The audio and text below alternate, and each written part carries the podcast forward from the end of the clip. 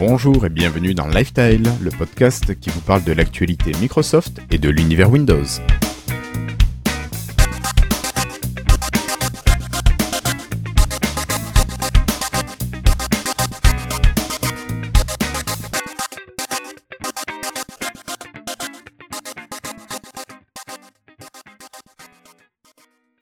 Bonsoir, nous sommes aujourd'hui le jeudi 18 février 2016 et c'est l'épisode 81 de Lifestyle.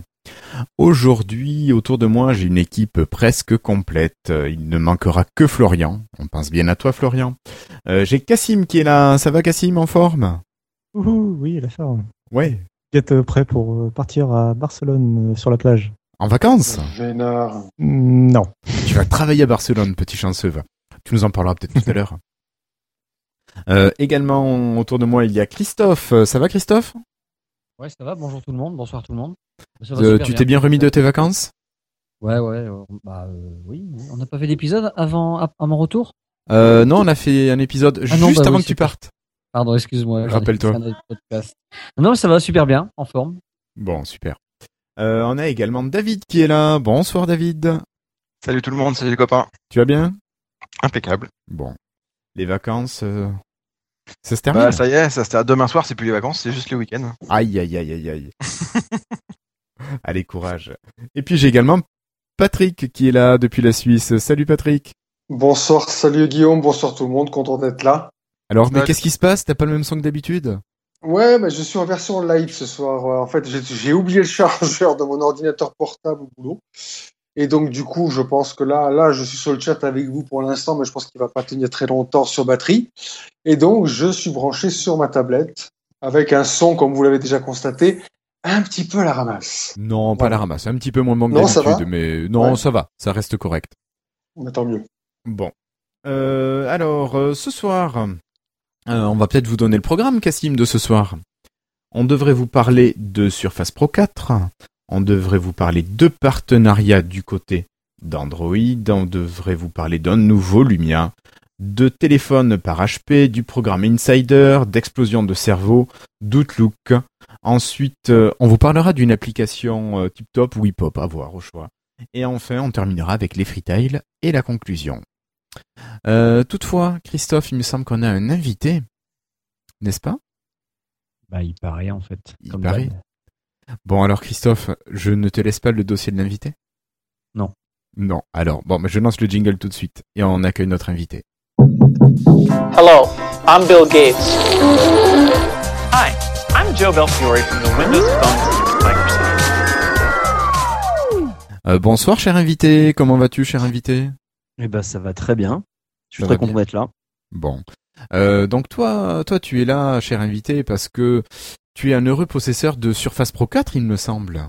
Oui, depuis deux semaines maintenant, entre deux et trois semaines. Ouais. D'accord. Donc tu vas nous faire un petit peu un tour du propriétaire, euh, parce que nous, autour de, de la table, personne n'est équipé de Surface Pro 4. Et euh, donc tu vas nous en parler un petit peu. Il me semble que tu y as trouvé de bons côtés, mais aussi de moins bons côtés. Ouais, un, un peu de tout. C'est vrai qu'effectivement, au début, j'étais très enthousiasmé, on va dire. Et puis, euh, et puis j'ai vu quelques petits trucs qui n'allaient pas. Bon, enfin, on, on en parlera, mais je pense qu'en fait, c'est un petit peu la même chose euh, pour tout le monde. Vous avez, vous avez des Surface Pro 3, hein, vous Tout à fait. C'est ça. hein. Oui. Cassim, oui, je crois. Ouais, et toi Cassim, moi, euh, David a une Surface Pro 1 et Christophe a une RT1, si je dis pas de bêtises. Voilà. D'accord. Euh, mais invité, il faudrait peut-être qu'on te présente quand même. Euh, Alors- oui. Je, je ne sais pas sous quel nom je dois te, je dois t'appeler ce soir. Euh, les deux, hein, les deux, tu peux tout, tout donner. Il y a pas de souci. D'accord, donc euh, tu es, tu es, allez, vas-y, présente-toi, cher invité. Bon alors, je suis euh, Floydus ou The Floydus sur Twitter. Euh, Anthony, sinon de mon prénom. Voilà. Euh, et puis voilà, bah, pour ceux qui peut-être écoutent des podcasts cinéma, j'officie sur le podcast Podsac. Donc pas un podcast sur les sacs à main comme on le disait avant, mais c'est bien entendu le podcast sérieusement accro, au cinéma. cinéma. Voilà, avec mon, mon pote euh, Jérôme. Euh, Voilà, et la chimétrie. Exactement, et Village Chimétrie. Ouais. Voilà. Donc, euh, donc, donc voilà. Et je suis, euh, bah, je suis un grand fan d'Apple. Donc c'est pour ça que je suis là ce soir. Ben voilà, pour nous parler d'app, non, de Microsoft justement. Allô Allô Oui, oui, oui, Christophe, on t'entend. ah, J'entendais plus rien d'un seul coup. Il y a dû y avoir des gros mots. euh, Non. Ah, bah, si, oui, je me disais aussi. Dès qu'on parle de fruits, c'est vrai que Christophe a du mal. Ouais, ouais, non, c'est clair, mais je pense que je sais pas, tu, si tu veux, peut-être que je, j'explique un peu pourquoi je suis venu à la Surface Pro. Tout à fait. 4. Ben, si, si. Ben, voilà. D'accord. Très bien. Euh, bah en fait du coup effectivement moi ça fait à peu près trois ans et demi que je suis sur euh, un MacBook Pro Retina donc j'ai eu le la première version qui était sortie euh, donc si je me souviens bien c'est 2012 Ouais. euh, avant ça bah, j'ai utilisé du Windows je montais mes propres machines enfin voilà je il y avait pas de souci et puis Très bah, du classique. coup, quand- très classique ouais ouais mais bon j'ai commencé euh, bah, je pense un peu comme vous en, en termes d'âge. Pour certains pas pas Cassim c'est sûr. Euh, mais voilà à l'époque c'était des 286 386 et compagnie voilà. Et donc euh, après j'ai monté mes machines euh, voilà.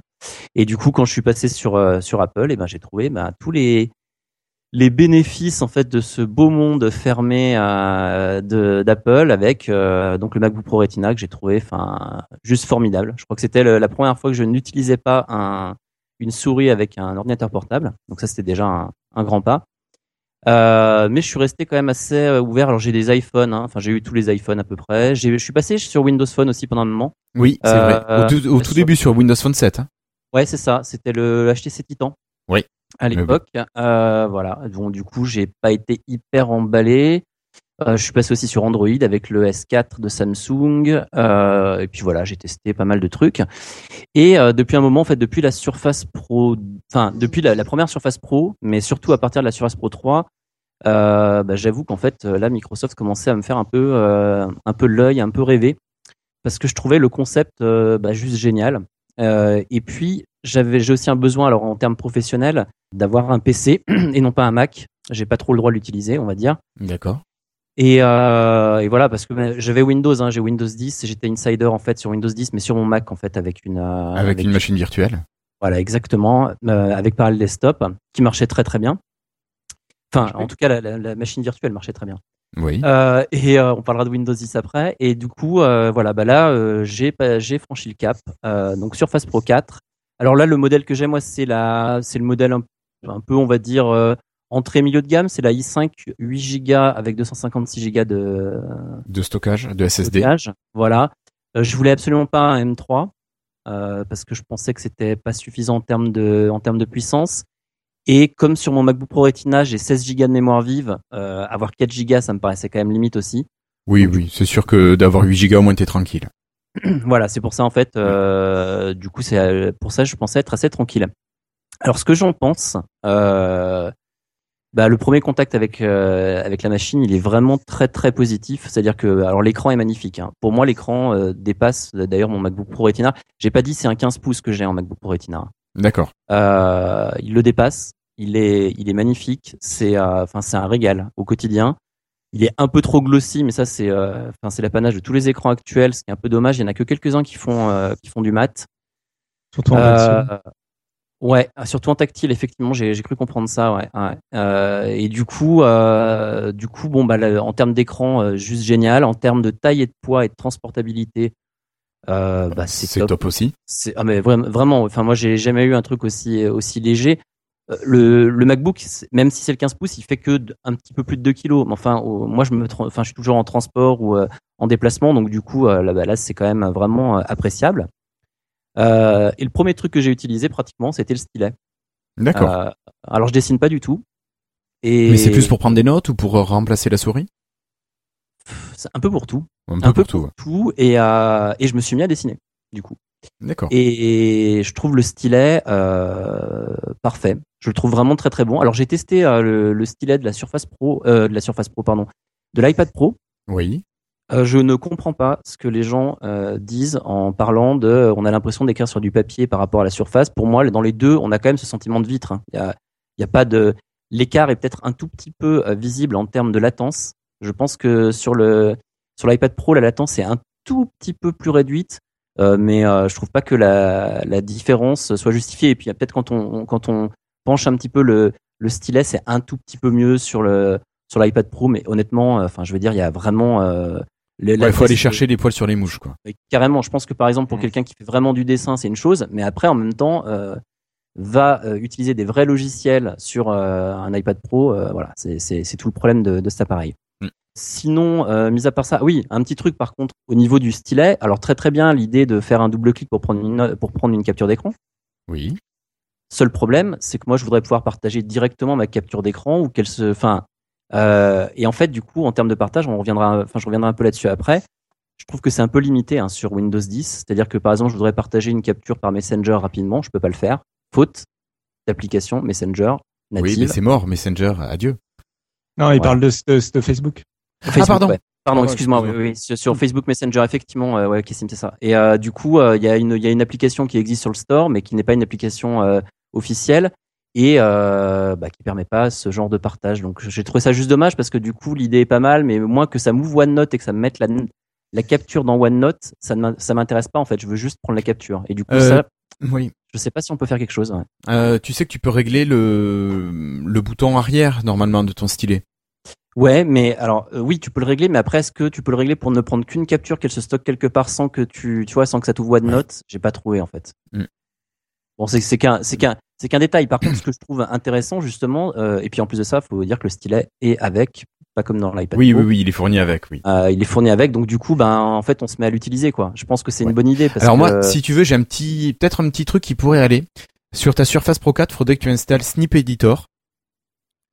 C'est un petit logiciel euh, que tu rajoutes qui, qui remplace euh, le capture d'écran. Ouais, Et avec Snip Editor, si tu le lances, tu vas pouvoir euh, directement faire une capture d'écran, soit de l'écran en entier, soit d'une partie de ton écran. Et le Snip Editor a une fonction de partage. D'accord. tu pourras partager euh, peut-être euh, comme ça.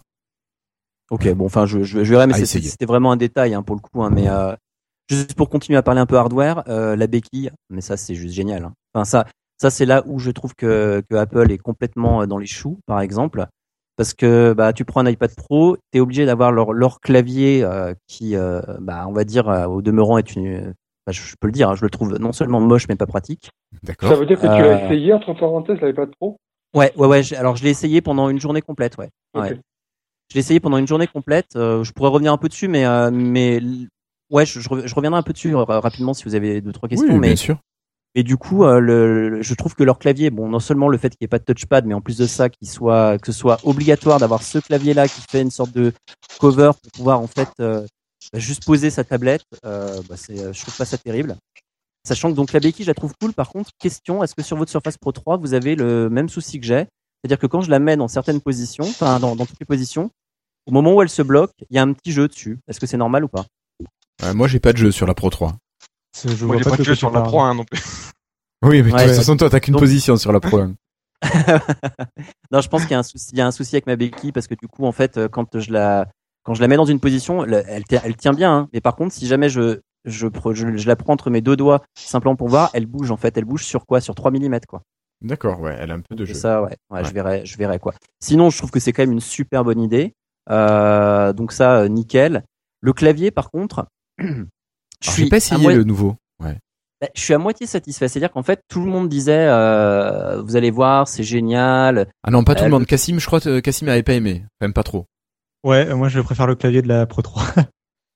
en fait, c'est deux, Ah oui. c'est deux claviers vraiment différents. Euh, le celui de la Pro 4, il a les touches euh, séparées, chaque touche est séparée l'une de l'autre. Ouais.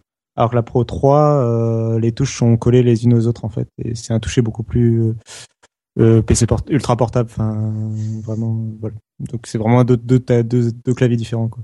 Ouais, alors, alors moi, Cassim, c'est pas tant au niveau de la, au niveau du clavier, enfin, du clavier des touches, en fait, en elle-même que du touchpad. C'est-à-dire qu'en fait, bah, tout le monde dit que le touchpad est vraiment mieux parce qu'effectivement, il est plus grand.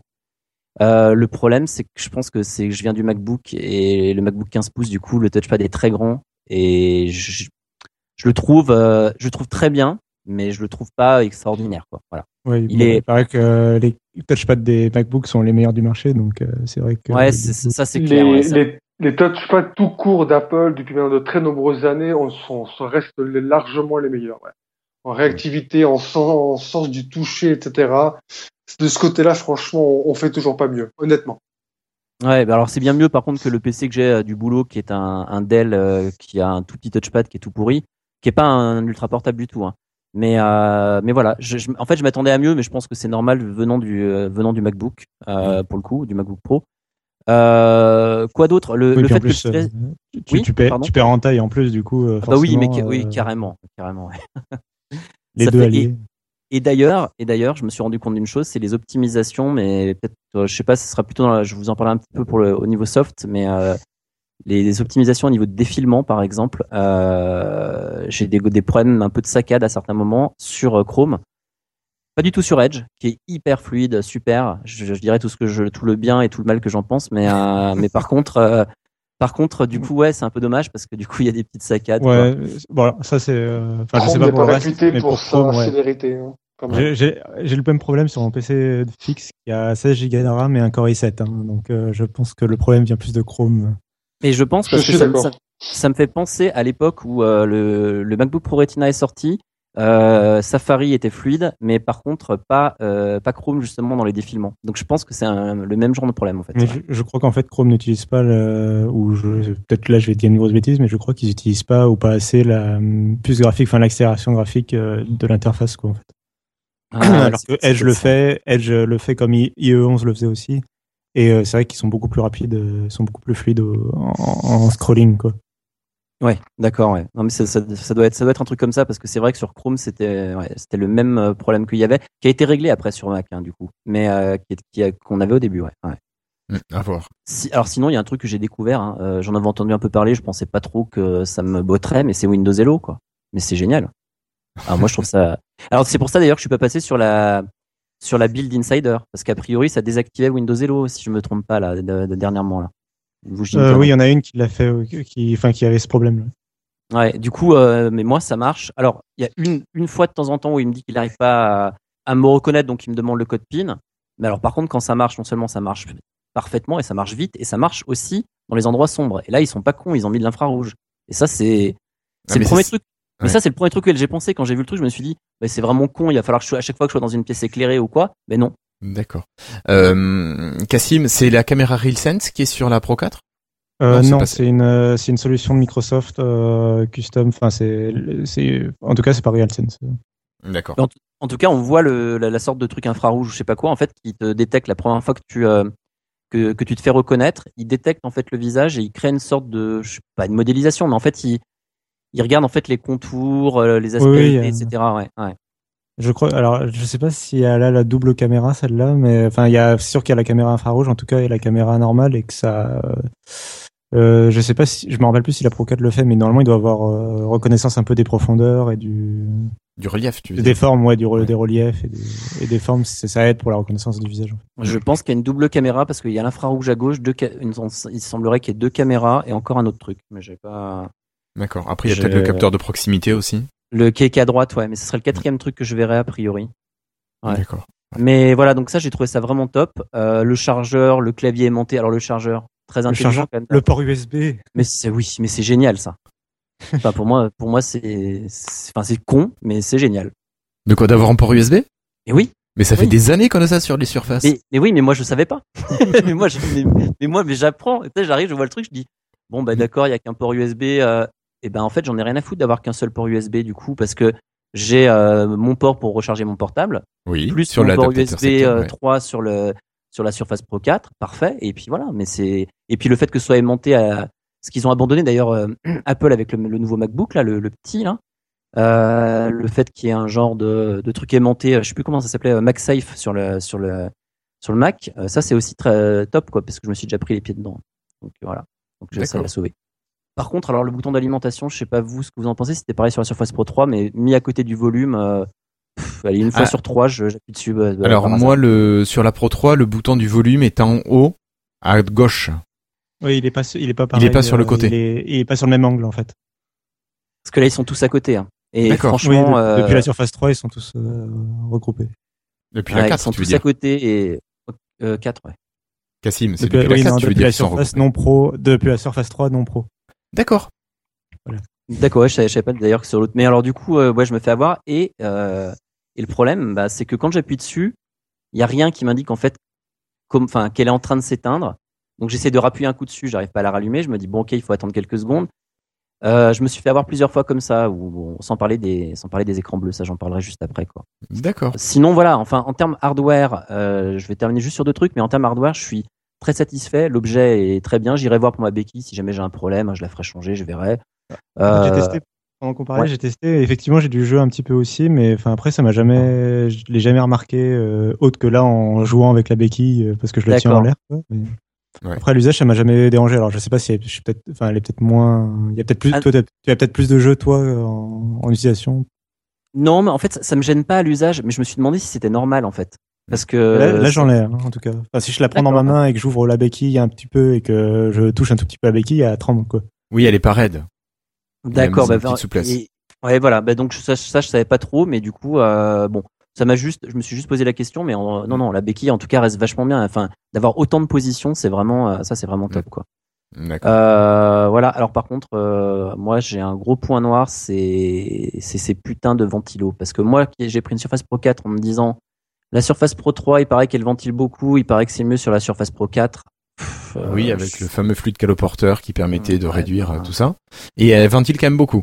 Ah non, mais alors moi, je- là où je suis étonné, hein, je vais vous dire, hein, on, euh, je, j'ai testé euh, plein de modes d'économie d'énergie. J'ai essayé de tweaker aussi le, le, le, le processeur pour qu'il dépasse pas les 20% d'utilisation, des choses comme ça. Ouais. Euh, et en fait, du coup, la surface, euh, même quand elle est vraiment au minimum, si je lance un jeu Microsoft, donc là, je vous parle de euh, euh, Jackpot ou je vous parle de euh, Solitaire, D'accord. et ben ça ventile. Alors moi, Ah, là, mais les jeux, de toute façon, même jackpot ou solitaire, enfin, je connais pas jackpot, mais solitaire, ça, ça ventile, ouais. Et c'est, alors ça, par contre, là, j'étais, là, je me suis dit, mais, enfin, c'est, c'est juste pas normal, quoi. Ça, c'est un truc que je trouve dommage parce qu'en fait, ça, ça fait perdre d'un coup, parce que je l'utilise à ce moment-là en mode tablette, et d'un coup, en fait, ça fait perdre, en fait, le côté, euh, le côté qu'on a, par exemple, quand on a un iPad dans les mains, euh, où, euh, bah, y a rien, y a rien, y a pas de bruit, y a pas de, y a pas vraiment, en général, sauf dans des gros jeux 3D de surchauffe euh, vraiment majeurs. Et euh, ouais, je ça, c'est un point qui me déçoit un peu mais parce que je m'attendais vraiment à ce qu'elle soit silencieuse, on va dire. Bon, après, j'ai testé des Batman et des trucs comme ça, donc là, c'est normal. Hein, je m'attendais à ce Oui, sur les gros, euh, les gros trucs, oui, c'est normal que ça, Ouais. ça tourne. Ouais. Et même en utilisation de base, euh, finalement, ça, Non, mais là, ça tourne. Ouais, à non, non, non, avis- euh, sur, sur du Word, non, non, non. D'accord. Ouais, par exemple, sur du Word, non. Je pense que sur du Edge, ça tournera pas. Et je pense que sur du Chrome, ça va ventiler, à mon avis. Euh, bon, ouais, Chrome, genre ouais. si t'as trois onglets ou plus ouverts, euh, ça risque de ventiler. c'est ça. C'est ça. En fait, sur Chrome, quand tu dépasses les cinq onglets, en tout cas, ça, ça ventile à certains moments. Ouais. ouais. Pas, pas du tout sur Edge. Ouais, mais, euh, Moi, pour, enfin, ouais, ça c'est pour moi c'est la euh, et je vois pas comment ils vont régler. Je pense, je pense pas que ce soit un problème d'optimisation logicielle ou de. Je pense simplement juste que bah c'est la à cause de la puissance de la machine, euh, enfin le Core i5 qui est à l'intérieur. Même en le foutant à pas pas fort, il, il reste. euh, il- dès que tu vas lui demander des calculs graphiques ou quoi, il va il va quand même trop consommer beaucoup plus qu'un processeur ARM d'iPad par exemple qui est beaucoup plus euh, optimisé pour de l'usage mobile et des petits jeux mobiles. Et mais c'est là où je me suis euh, presque demandé, euh, demandé s'il y a finalement euh, tout le monde qui, di- qui disait de pas prendre la- le Core M3, donc il y a que 4 Go de mémoire ou quoi, euh, si finalement dans un appareil comme ça, pour certains usages, ce serait pas si mal.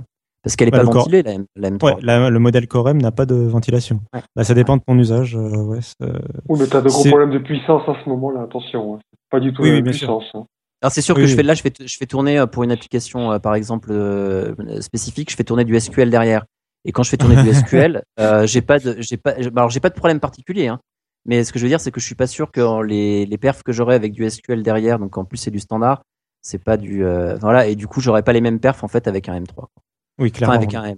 Ouais. Oui, c'est pour ça que j'ai rigolé, c'est que oui, clairement, le Core M là, par, par contre, il va, il va montrer ses limites. Quoi. Ouais, carrément, ouais. enfin voilà, en tout cas, ouais, au niveau, au niveau hardware, c'est vraiment, moi, je pense le, le point qui me gêne, euh, qui me gêne un peu. Mais moi, c'est plus au niveau software en fait que j'ai des gros problèmes. hein.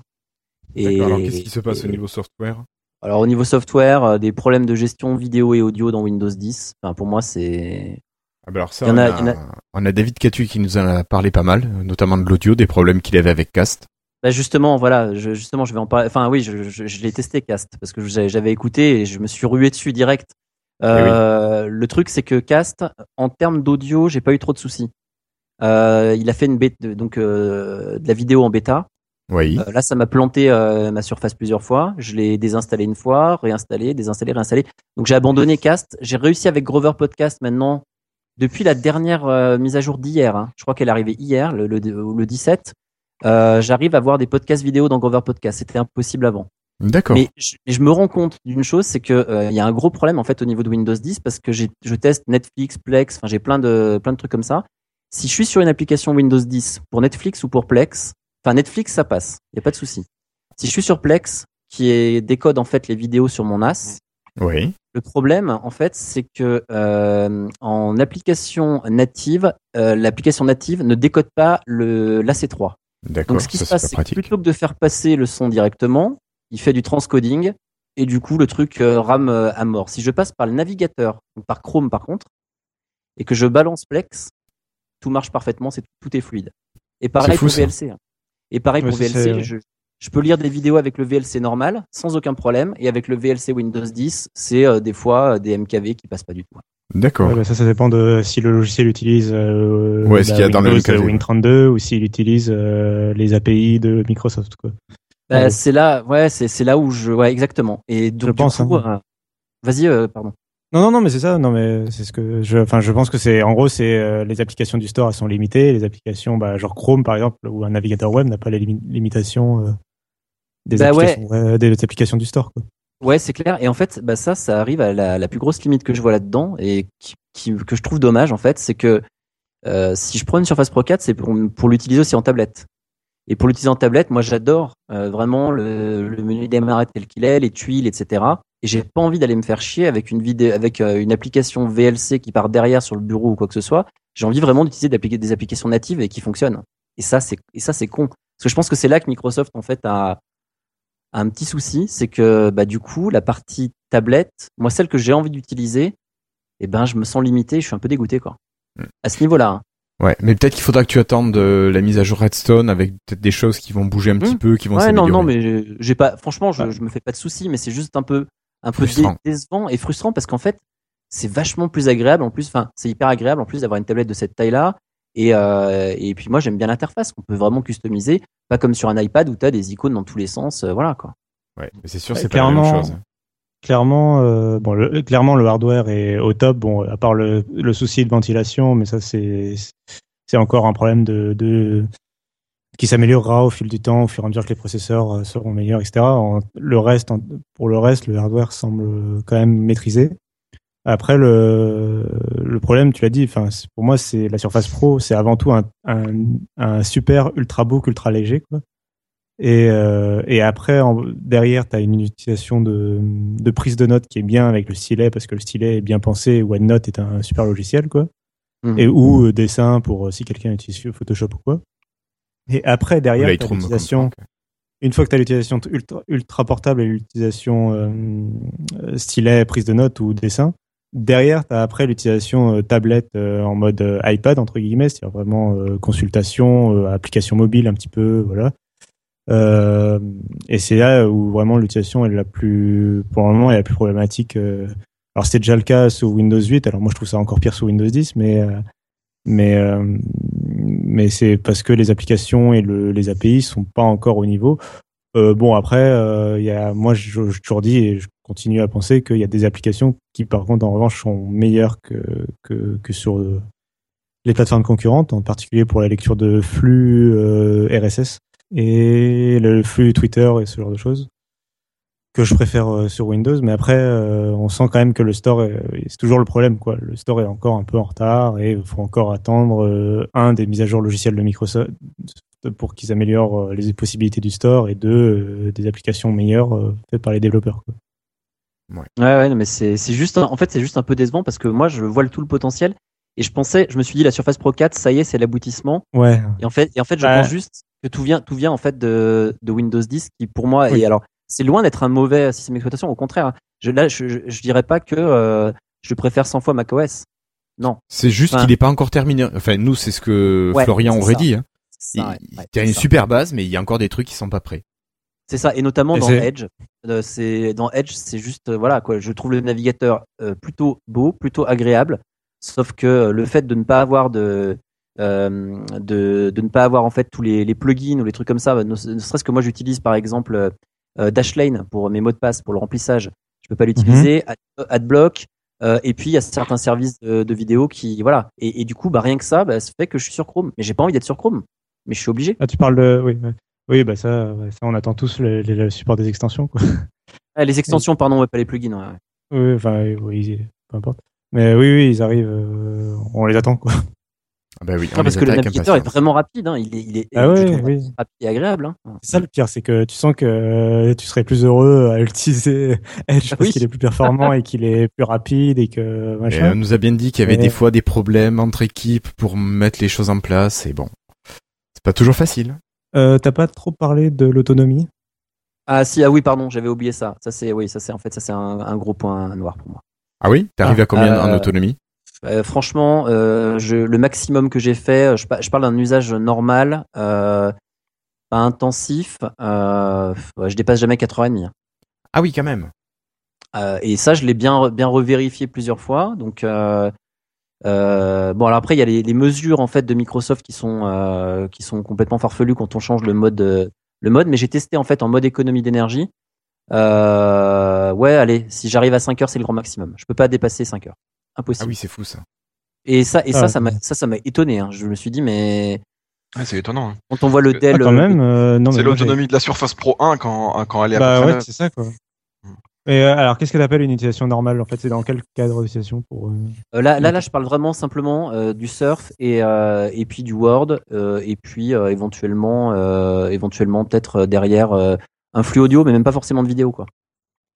Ah ouais, non, c'est ça, oui, j'ai, je l'avais noté, hein, je mais ça m'est ça m'est sorti de l'esprit et pourtant c'est un des premiers trucs où je me suis dit tiens, elle a pas l'air d'avoir beaucoup d'autonomie et puis voilà. Bon, là, c'est vrai que en, en déplacement, ça peut être gênant, je pense. Ben oui, parce que ça t'oblige à avoir besoin d'électricité assez rapidement. Oui, sachant qu'en fait, on peut pas la recharger avec un sur de l'USB quoi. Oui, sur de l'USB, oui. Ouais, c'est, j'ai pensé à ça. là, C'est un PC portable. euh, Eh ouais, eh ouais. Euh, mais euh, ouais. non.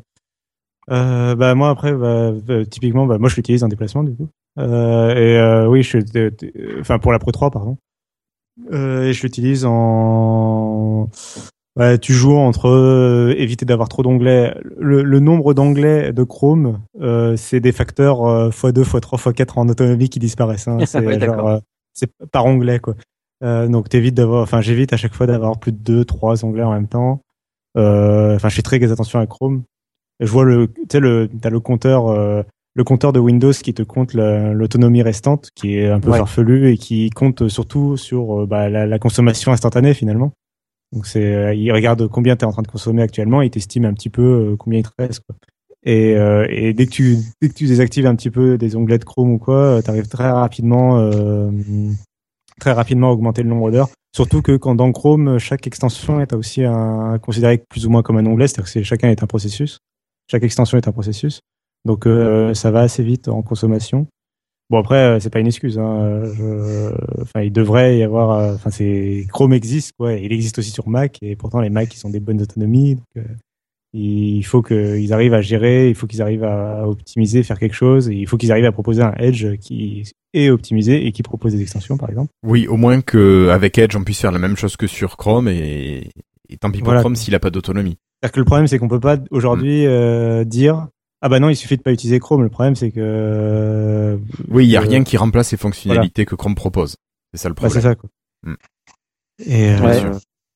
mais après voilà, ouais, dès que tu désactives et, et le Wi-Fi consomme énormément, c'est con. euh, je sais, on va pas désactiver. Enfin, à un moment, une tablette c'est aussi faite pour pour être utilisée quoi. Donc euh, c'est sûr que si tu désactives tout, au bout d'un moment, t'as beaucoup d'autonomie. Mais euh, mais vraiment, euh, bon, c'est le Wi-Fi, c'est un des trucs qui consomme le plus sur la Surface. En tout cas, la Pro 3, euh, c'est c'est vraiment le truc qui consomme le plus chez moi. Ouais. Euh, J'ai facilement des auto une autonomie qui passe à, à 9-10 heures en, en... Moi, j'avais facilement 9-10 heures en, en note euh, sur OneNote, quoi. Ouais, pareil, j'ai j'ai fait 9 heures en prise de notes avec du Wi-Fi, mais avec un hotspot Wi-Fi qui devait être assez près. Ouais, voilà, moi je l'utilise, euh, je l'ai utilisé beaucoup chez moi en fait en Wi-Fi, mais après je suis sur du 5 GHz. Je sais pas si ça fait une différence en fait en termes de, euh, Je en termes de, de batterie. Euh, voilà, après, euh, je sais pas. Mais bon, du coup, c'est vrai que ouais, ça m'a, ça m'a étonné parce que je m'attendais à aller au moins 7 heures. Et j'ai vu beaucoup. Je suis allé, un peu lire, enfin, je suis allé lire pas mal de choses et puis j'ai regardé le dernier Windows Weekly de Léo Laporte, un des derniers, et euh, en fait, il, il parlait un peu d'autonomie à un moment donné. Et surtout, ils ont parlé du de la, de la Surface Book. Et là, je pensais au problème qu'il y avait, euh, problème de, soit de, De veille? euh, ouais, problème de veille. Et en fait, je me suis rendu compte d'une chose, c'est que je l'ai laissé en veille plein de fois. Donc il est Ah. possible que c'est euh, Que ça joue en un- défaveur fait, de un- ouais. l'autonomie. Et ouais, Ouais, et parce donc du coup, je vais tester de, de, de l'éteindre régulièrement, euh, mais ça me fait chier, mais je, je vais le faire. Euh, oui, parce qu'en fait, il, euh, il faut savoir que la Surface Pro 4 et le Surface Book, ils ont eu un problème de jeunesse à cause du processeur euh, Skylake utilisé.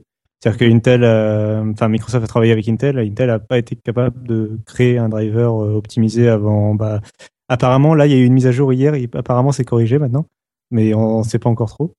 Il faut attendre les retours des utilisateurs. En gros, le problème, c'était, si j'ai bien compris, euh, que euh, quand la tablette est, euh, quand tu mettais la tablette en veille ou le sur Facebook en veille, euh, la machine ne se mettait pas vraiment en veille et continuait à consommer. Et pouvait, tu pouvais la retrouver euh, bouillante après dans ton sac, par exemple. Donc, euh, il y avait des problèmes comme ça de veille et du coup, les journaux américains conseillaient de euh, configurer Windows pour qu'ils se mettent en hibernation au lieu de se mettre en veille. Ah oui, effectivement. Mais c'est ça, ça dont il parlait effectivement. Euh, donc, donc voilà. Donc c'est peut-être, ce problème-là. hein. Donc, donc là sur l'autonomie, je voudrais pas trop m'avancer parce que je faisais utilisation, je la referme. Après, je la réutilise un peu. Donc les 5 heures, je je peux pas dire que je l'ai utilisé 5 heures d'affilée. Ouais, d'accord. j'ai- J'ai j'ai calculé mes 5 heures d'utilisation, mais entre temps, il y a eu des périodes de veille. Donc voilà. C'est sûr que si elle se mettait mal en veille, c'était problématique. Mais ça, tu verras peut-être, euh, voilà, euh, maintenant, si t'as fait les mises à jour. Euh, bah, je l'ai fait ouais juste hier. Il y- en a une hier, c'est pour ça. Mais là, j'ai pas encore eu l'occasion. de Oui, t'as pas eu le retour encore ouais. dessus. ouais. Ouais, je, Bon, tu je, je, saurais pas dire quoi. Euh, voilà, il y avait juste un, deux, points sur lesquels je voulais, enfin, je voulais juste dire deux choses en fait. Euh, comparativement, parce qu'on peut le compar- comparer. En fait, il y en a qui comparent ça au MacBook, le nouveau MacBook d'Apple. Euh, moi, je pense plutôt qu'il faut la comparer au MacBook Pro 13 pouces. Euh, Aujourd'hui, moi, je regrette pas en fait la Surface Pro 4. Je, trouve que c'est une super machine et je serai le premier à promouvoir ça. Maintenant, je dis juste à Microsoft, dépêchez-vous un petit peu parce que finalement Windows 10, est-ce qu'il n'est pas sorti un peu tôt? Ah, ça. Est-ce que voilà, c'est c'est un peu c'est un peu la, la problématique. Et par rapport à l'iPad Pro, euh, bon, mon choix est très vite fait. hein. C'est-à-dire que moi j'aime bien les iPads. L'iPad Pro est très agréable à prendre en main, il est super chouette, etc. Mais enfin, on bosse pas avec un iPad Pro, quoi. Enfin voilà, ça c'est mon sentiment. Ok, donc c'est quand même euh, plutôt rassurant ton retour pour quelqu'un qui a pas mal marché sur le monde Apple, qui est possesseur de machine Apple, de dire que cette machine, cette Surface Pro 4 est peut-être un petit peu jeune, mais qu'elle est quand même assez superbe. Ah oui, mais moi, je, enfin, franchement, je, bah là en ce moment, je, j'utilise presque que ça et j'utilise beaucoup moins mon Mac. hein. Mon Mac, il est là pour télécharger. Bon, mais ça va, c'est quand même rassurant. euh, Enfin, t'es content de ton investissement quand même. Ouais, ouais, non, carré- carrément, ouais, ouais, carrément. C'est un Et- peu les mêmes défauts que le 950 quand il est sorti. Ben oui. Faux, oui. Oui, on retrouve Mais un petit peu mêmes fait- choses, c'est vrai. Quand je Je vois ses points forts et ses points faibles, En fait, l'autonomie, ce qui me gêne le plus, finalement, c'est pas tant euh, qu'elle soit faible ou forte, c'est le fait qu'elle soit pas, euh, comment dire, quand on s'attend pas, t'arrives pas à savoir si tu vas avoir ou pas de l'autonomie en fait sur euh, sur la machine, quoi. C'est-à-dire que tu tu sais pas à quoi t'attendre en fait. Euh, L'iPad, tu sais à peu près tout le temps à quoi t'attendre en termes d'autonomie ou une tablette Android aussi. Euh, C'est-à-dire que elle va pas euh, bouger de l'un, enfin. Euh, C'est-à-dire qu'une tablette, par exemple un iPad, va avoir environ 10 heures d'autonomie ou un mois d'autonomie en veille, euh, et c'est à peu près toujours, c'est toujours euh, constant, quoi. Il n'y a pas forcément, il y a pas des grands. Bon, bien sûr, quand tu lances un jeu, l'autonomie est en baisse, mais tu t'y attends, quoi. Euh, je trouve la surface c'est un peu plus variable euh, sur ce sur ce sujet, c'est-à-dire qu'on tu sens un petit peu le côté Windows, un peu OS complet et un petit peu moins d'optimisation, encore un peu jeune, quoi, de ce côté-là, euh, où euh, où t'as l'impression qu'il peut à tout moment y avoir une tâche, quelque chose en tâche de fond qui tourne sans que tu t'y attendes trop, ou euh, tu sais pas trop pourquoi, euh, t'arrives pas trop à diagnostiquer ce qui est en train de pomper de la batterie ou pas quoi. Après, en même temps, on dit ça, mais euh, faut pas oublier que alors Maverick, là, l'ancien avant euh, El Captain sur euh, OS X, c'était une c'était une véritable merde. hein. Donc euh, chez Apple aussi, ils ont su euh, faire des, des systèmes vraiment euh, bien pourris. hein. Parce que moi, quand j'étais sur. Mac, je me suis dit ouais, il y a, y a pas de problème, le Mac c'est génial. Oui, bah, oui, bah, les bugs aussi, on en a, hein, des bugs d'autonomie, de problématiques. Je, de- je pensais sur- je pensais à iOS, euh, enfin je pensais au tabl- à l'usage tablette et à iOS. euh, c'est vrai que pour, pour, Ouais. pour- oui, Non, non, pour OS non, mais X, t'as- après je te rejoins. Non, non, c'est pour revenir par rapport à Windows, mais t'as Oui, raison. non, mais par contre, raison, oui, par rapport raison. à l'usage tablette. Quoi. Hmm. Ok. Bon, bah écoute, euh, merci Anthony pour, euh, pour tout ce retour. Bah, c'était avec plaisir. Vous voyez d'autres questions à, à poser à Anthony? David, Patrick, euh, Christophe? Je crois que tout a été dit. D'accord. Christophe? Ah, Christophe a perdu le son, donc on n'a plus de Christophe. 1, 2, 1, 2. Oui, Christophe, Ah, tu es revenu. Ah putain, quel bonheur. J'avais 300 questions à poser à Anthony depuis Ah, tout ben. à l'heure. Je l'arrête, je lui dis tant pis, trop tard, je sais plus ce que j'allais lui demander de toute façon. Alors... Est-ce que t'as t'as encore une ou deux questions qui restent là, Christophe? Non, non, non, c'est tout. J'écoute avec attention, mais euh, non, non, j'étais, j'étais surpris. Moi, c'était de son autonomie euh, là, tout à la fin. Là, c'est ça, ça m'a coupé. Je me suis demandé si c'était pas l'équipe des Lumia 950 qui avait créé le produit, quoi. J'avais l'impression d'entendre toujours le même dialogue. Mais bon. Ouais. Mais c'est vrai que ce qu'a dit Anthony, euh, s'il la laisse en veille, qu'il y a un problème avec la veille, bon, c'est pas normal qu'il y ait de problème avec la veille, mais bon, là, s'il est réglé, faudra, faudra revoir si l'autonomie est redevenue correcte. Mais alors, mais, mais vraiment, de l'expérience générale, mis à part les applications qui restent un problème, Anthony, euh, avec l'iPad et, euh, le Surface, euh, la Surface Pro que tu as, quand tu reviens sur l'un ou l'autre, hein, qu'est-ce qui te manque d'un côté, la chose qui va te manquer d'un côté et de l'autre, voilà, tu arrives sur la paille, merde, j'ai pas ça que j'ai sur la Surface et inversement. Comme ça, le premier truc qui viendrait à l'esprit. Euh, ben, en fait, sur l'iPad, tout ce qui va te manquer, c'est tout ce qui est euh, production, productivité, euh, tout ce qui est euh, applicatif pour travailler ou quoi que ce soit, enfin, réellement utilisable. Par exemple, parce quelle qu'il y a- application? Bah, euh, un truc tout bête, mais euh, moi, utiliser du Word sur un iPad, mais sans, euh, sans trackpad, sans souris, c'est pas possible. D'accord. Donc, il y a bien Word, etc., mais c'est pas le cas. Ouais. Après, il y a d'autres applications que je fais marcher avec SQL et compagnie, je peux pas non plus, mais ça, c'est ça, c'est autre chose. Et après, du côté de la surface, je dirais qu'il n'y a pas le côté instantanéité et, euh, et euh, ergonomie hyper poussée, parce que vu que l'iPad fait les choses basiques pour moi, il les fait très bien, euh, bah, j'ai un peu moins de fluidité dans le dans les opérations. Par exemple, même les ancrages ou les choses comme ça sur la, la surface, c'est super bien. Sauf qu'il y a des moments, je fais un ancrage, j'arrive, je tourne ma surface, par exemple, je la pivote, ça m'ancre la fenêtre bizarrement et puis ça me fait revenir sur le revenir sur le bureau. Voilà, c'est des petits trucs comme ça en fait. de- Le détail serait plus poussé sur euh, Apple. Ouais, la en la fait, finesse du, du de l'OS, De l'interface. des petits détails comme ça. Oui, parce que c'est fait, parce que c'est fait pour, c'est fait pour le, le doigt, pour le tactile, c'est fait que pour ça. Et justement, par contre, là où il pêche, c'est que pour tout ce qui est enfin, productivité réelle, euh, les applications sont jolies, c'est sûr, Word et tout ça, c'est vachement bien. Mais par contre, moi, je suis désolé, j'arrive pas à travailler là-dessus avec un clavier, sans un trackpad, sans, enfin, c'est pas possible, quoi. Moi, et il manque aussi des interactions, euh, ne serait-ce qu'un système de fichiers.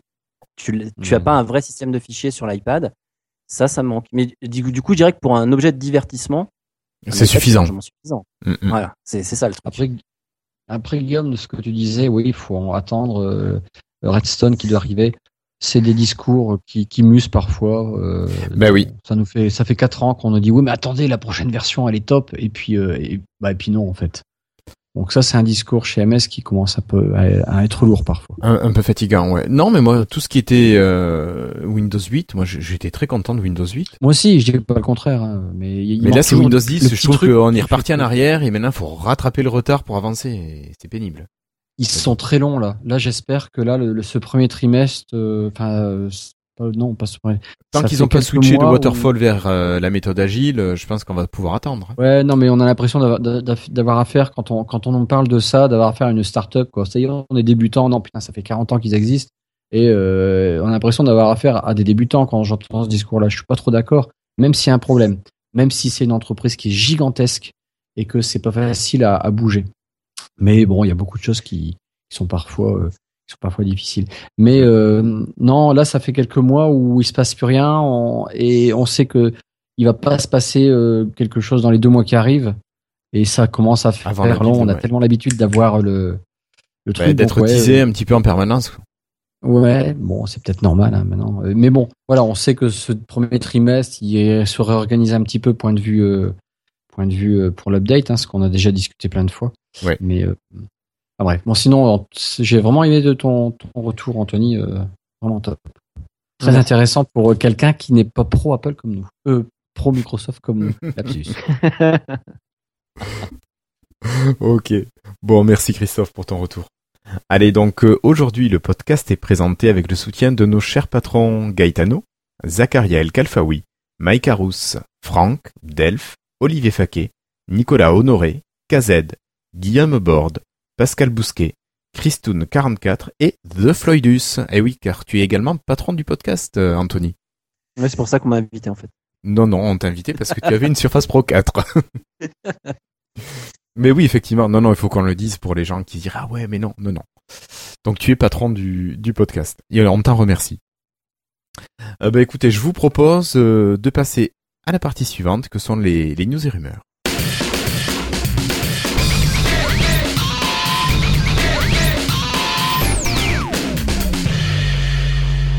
Alors, euh, Cassim, il semblerait que pour parler des news, euh, on, aille plutôt parler des, partenaires de Microsoft.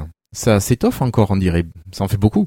On a appris que par une offre d'emploi, que euh, recherchaient un, comment dire un chargé de, de des affaires, des, partenariats justement à Taïwan euh, pour négocier un petit peu les relations entre Microsoft et HTC en fait. Donc HTC qui euh, a proposé moult, moult Windows Phone, win, moult Windows Mobile et euh, Windows Phone 8, etc., qui étaient souvent là au lancement des systèmes d'ailleurs. Bah, 7 et 8 se sont faits grâce à HTC quand même. Bah ouais, voilà quoi. Euh, et donc le problème c'est que HTC ils vont pas très bien en ce moment quoi. Ils ont un peu plus de sous et ils sont un petit peu pas les premiers sur Android tout ça et, donc c'est un, peu difficile pour HTC. C'est partie de ces fabricants mobiles qui, qui vont un peu mal. Et, euh, et donc euh, on- bon bah quand quand on va mal, on a moins de temps pour des trucs moins prioritaires comme Windows 10 mobile. Et malheureusement. Et euh, donc a priori, enfin pour le moment, on n'a pas l'impression qu'ils ont- ils sont en train en tout cas de, travailler sur un mobile euh, sous Windows Phone. Et donc il y a Microsoft qui recherche quelqu'un un peu pour euh, gérer un peu ces, ces, né- ces négociations. Euh, puis il aurait aussi la casquette de gérer. euh, en fait, il aurait un, petit peu à devoir faire le dialogue entre le groupe qui s'occupe de Windows, hein, l'OSG, l'Operating System Group, euh, donc ceux qui, sont- qui sont en train de développer Windows 10, le marketing et euh, les fabricants. Et en particulier, en fait, euh, bah, en étant situé à Taïwan, bah, en particulier les fabricants chinois et taïwanais, comme HTC et quelques autres. Euh, en particulier HTC et bon, euh, si possible d'autres d'autres fabricants quoi. Donc euh, bon, on- ça, ça, ça nous dit pas qu'il y aura un téléphone. je sais pas, j'ai pas d'informations sur le sur le nouveau, enfin sur le prochain téléphone. je me rappelle pas ce qui est ce qui vaut le prochain téléphone d'HTC parce que je pense qu'ils vont en présenter un très bientôt. À Barcelone, par exemple? Comme ça n'est. Euh, mais j'ai plus de. Hmm, T'as envoyé un lien? je, Alors je crois qu'eux, ils veulent les présenter un petit peu après, si j'ai bien suivi, mais je, je suis un petit peu moins l'actualité en ce moment euh, Android. Mais euh, en tout cas, ils ont leur HTC One. Ils en avaient, il y en avait un qui était sorti aux États-Unis en exclusivité. euh, je crois que c'était chez Verizon. Il y a quelques années, il était sous Windows Phone 8.1. C'était, il était assez sympathique, mais il était jamais sorti en, Europe. C'est vrai. Donc euh, bon, ce serait quand même bien, ça ferait un fabricant de plus euh, pour euh, surtout pour du haut de gamme en général chez HTC. Puis ils ont souvent un petit un petit côté particulier quoi. Ils, enfin, ils cultivent un petit peu la particularité quoi. Oui, bah, ils avaient des trucs qui étaient plutôt beaux quand même. hein. Bah ça quoi. J'aime Les bien le premiers motif. étaient quand même. euh, Ouais, non, les, les premiers étaient vachement sympas. Enfin, moi, j'avais beaucoup aimé, ouais. Mais on a quand même euh, un nouveau constructeur qui fait pas dans la dentelle, qui est là. Oui, alors euh, lui c'est plutôt côté Android. Hein. Oui, bien sûr. Donc c'est euh, c'est euh, Acer euh, bah, qu'on connaît pour euh, les PC portables, qu'on connaît aussi pour le smartphone qui est pas encore sorti. euh, Le Jet Primo. Windows 10. Ouais, qui va sortir, euh, qui sera compatible Continuum. Mais ils font aussi beaucoup de, enfin l'essentiel de leur gamme en fait, c'est des téléphones Android. Et t'as euh, Microsoft et Acer qui ont annoncé ensemble qu'ils étaient, euh, qu'ils avaient signé un partenariat pour euh, pour installer, pour préinstaller les applications Office, OneDrive et Skype sur Android, sur leurs télé- terminaux Android.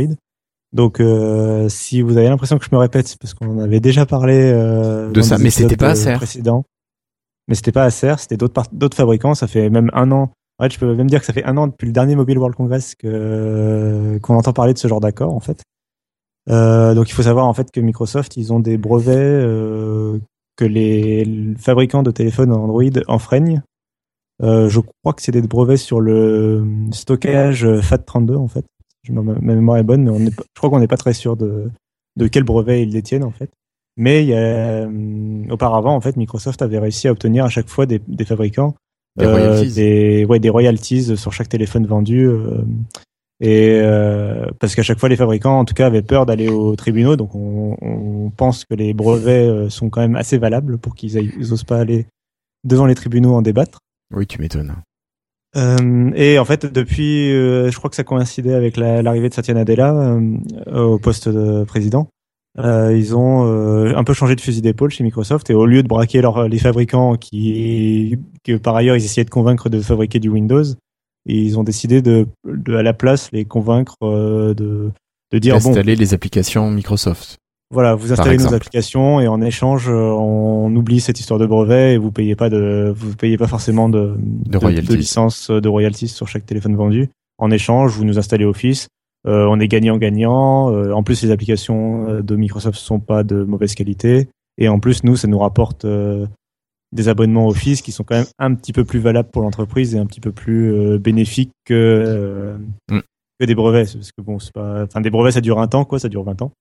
Euh, et alors que des abonnés Office, euh, bah, ça peut durer sur plus longtemps, sur un plus long terme, et puis c'est c'est un peu plus, euh, ça, ça, ça donne meilleure presse quand même quand t'as c'est de clair. gagner, de clair, gagner des clair. clients, honnêtement. euh, Il vaut mieux être connu pour euh, les applications que tu fais que pour les procès que tu, tu mènes.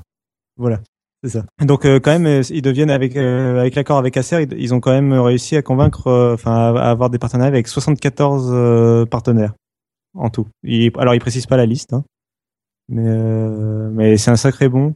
Euh, je crois que la dernière fois qu'on avait eu un chiffre, c'était pour euh, Asus, si ma mémoire est bonne, et c'était euh, autour d'une cinquantaine de, de partenaires. Donc ils auraient eu réussi à convaincre environ euh, 25 partenaires ou une trentaine de partenaires en quelques mois quand même. D'accord. Donc normalement, maintenant, quasiment tous les téléphones Android qui sont vendus devraient presque tous proposer les applications Microsoft.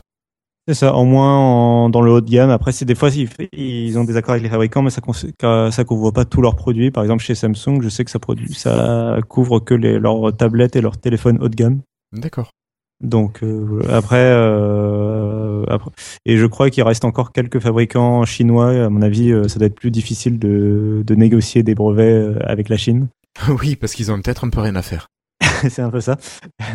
Euh, et euh, par exemple, je- il me semble pas que Huawei, par exemple, euh, ait un accord de ce type. Euh, Puis après, il y a toutes les marques blanches aussi. Je sais pas s'ils peuvent négocier comme ça.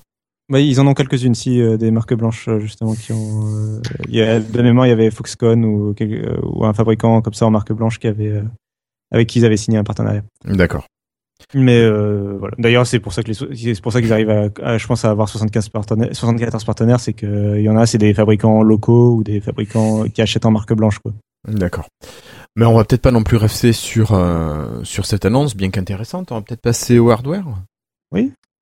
Peut-être une annonce à, à nous présenter. Peut-être qu'il y a un nouvel appareil même- qui est sorti hier, non? Quelque chose comme ça? Euh, ouais, il est disponible. euh, Alors, je crois qu'il est disponible dès aujourd'hui ou hier, je sais plus. En tout cas, euh, c'est sûr qu'il est disponible cette semaine et qu'il a été annoncé euh, lundi dernier. Mais qu'est-ce donc? Mais mais mais c'est un c'est un téléphone mobile et un téléphone mobile, je te je te le dis pas, qui tourne sous un OS Euh, Windows Phone 8. Non, Non. Euh, je sais pas. Windows 10 mobile. Ah oui. L'OS qui est censé être mort d'après certains journalistes. Oui, mais c'est The Verge. On s'en fout de ce qu'il raconte de toute façon. Et donc on parle du euh, Lumia 650 le- dont on n'arrêtait pas de parler. Et donc ça y est, ils ont enfin décidé à l'annoncer euh, sans conférence, hein, juste un petit communiqué de presse comme ça. Euh, Il y a pas en eu plein milieu de la une, nuit aux euh, États-Unis. Il n'y a pas une partie euh, hier à Paris, euh, Lumia Fan ou je sais pas quoi? Si si. euh, eu une for euh, Ouais. ouais, c'est ça. Euh, alors c'était pour le sur Facebook et le Lumia 650. Hein, Voilà, oui, c'était pour les deux, ouais. regroupé. Tant qu'à faire, bah bon, Ah. le sur Facebook devait plus se ramener Je- de, de Oui, je... c'est ce que je pense aussi. Je pense que. Mais bon, alors, si on revient sur ce 650, euh, quel est un petit peu l'appareil euh, euh, Où est-ce qu'il se situe Et qu'est-ce que t'en penses, toi? Alors, tu prends un Lumia 550, celui qui est Oui. sorti il y a quelques semaines. Oui. Tu lui mets des, euh, tu lui mets un design un petit peu plus premium, un petit peu plus iPhone avec des, des bordures en aluminium, Oui. et tu le vends pour 100 euros de plus. D'accord. Et mais tu laisses là exactement la même chose dedans Euh, alors, si on veut, si on va comparer exactement, alors on passe d'un Snapdragon 200 à un Snapdragon 212, donc c'est-à-dire euh, dans les deux cas euh, euh, des, des quad-core avec Cortex euh, A7. euh, alors pour le Lumia 550, il, est fréquent, il a une fréquence de 1,1 GHz, alors que le 650, il a une fréquence de 1,3 GHz, donc tu gagnes Ah oui, 200 d'accord, ça change tout. Voilà. c'est énorme. Ouais. La RAM, euh, dans les deux cas, on est à 1 Go de RAM. L'écran, dans les deux cas, on est à 1000 en 1280 par 720 pixels. Un écran HD. Sauf euh, que sur le Lumia 550, la technologie est pas précisée, donc c'est probablement un écran euh, TN, euh, enfin classique quoi. Euh, alors que sur le Lumia 650, c'est quand même un écran OLED euh, Gorilla Glass 3 Clear Black. Ouais, donc déjà quand même il y a quand même une différence au niveau de Donc là, oui, non mais là sur l'écran, voilà, on a une plus la résolution est la même, mais on a une petite plus-value sur le, enfin on a La une bonne plus-value d'image. sur, la- la- sur le type d'écran. Mhm.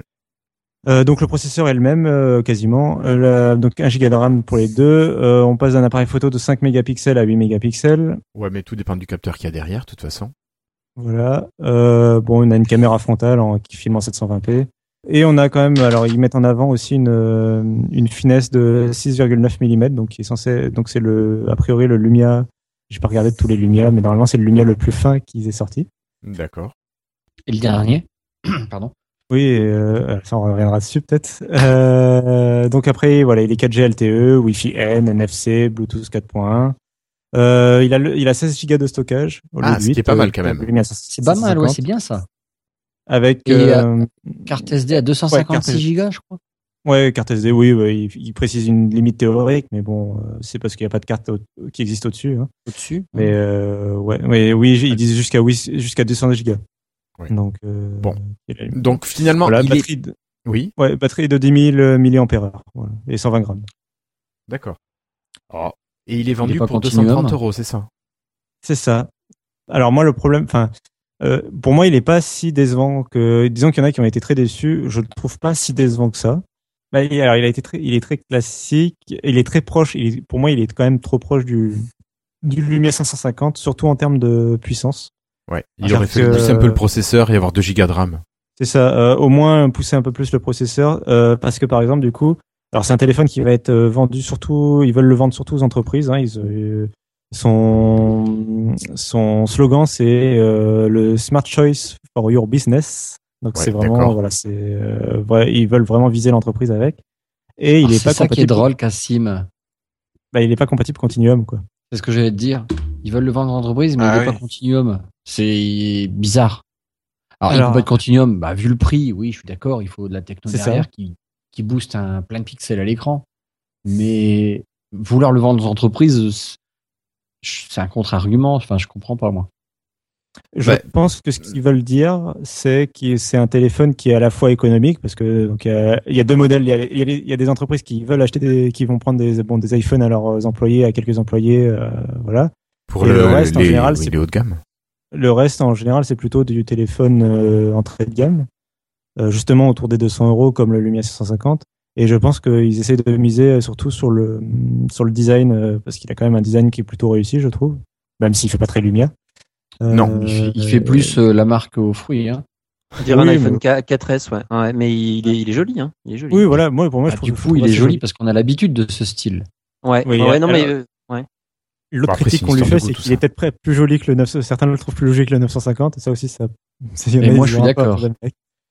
ils ont repris ce que faisait Apple de bien en design avant de faire les, les derniers, que j'ai, hein, mais qui sont absolument moches. Mais ouais, c'est le design un peu. euh, ouais. J'ai l'impression que pour être pris au sérieux, ils se mettent euh, dans le design d'un iPhone, quoi. Bah, en entreprise, après, euh, ils ont décidé, bah, donc en entreprise, ils vont pas viser le, le modèle jaune, jaune fluo, quoi, tu vois. Non, c'est sûr. Et pourquoi pas Oh, bah, non, mais, euh, c'est Parce pas moi que qui bizarrement, dire ça du fait- mal des couleurs, mais bon, en Voilà. entreprise, les gens, ils sont bêtes. euh, Qu'est-ce que tu veux que je te dise? En même temps, on a, on a des 5C euh, bleus et bleu et jaune. Je- D'accord. ouais, alors. Non, ou bleu et, bleu et rose, pardon. Ouais, c'est super. ouais. Magnifique. Ah, bleu pour les garçons, rose pour les filles? Ah ouais, on est passé de BlackBerry à iPhone. Bon, en même temps, c'était pas, c'était pas si mal, hein, mais bon. Non.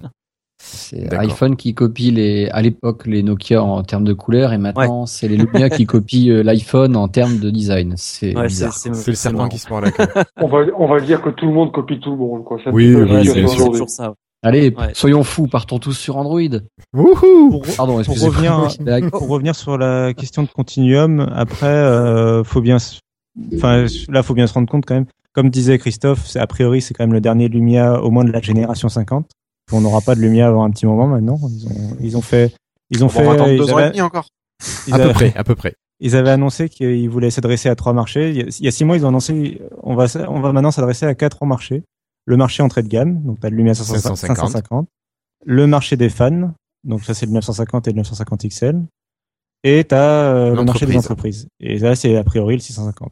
Mm. Et le reste, il le laisse aux fabricants tiers, dont justement ce, cette sorte d'entre-deux un peu pour Continuum, cette entrée de gamme Continuum euh, à base de Snapdragon 600. On sent qu'il il le laisse volontairement euh, aux fabricants tiers comme euh, Nuance, dont on avait parlé, qui est un téléphone japonais, ou le, d'ailleurs, en parlant le de ça, téléphone de Cassim, Vaio.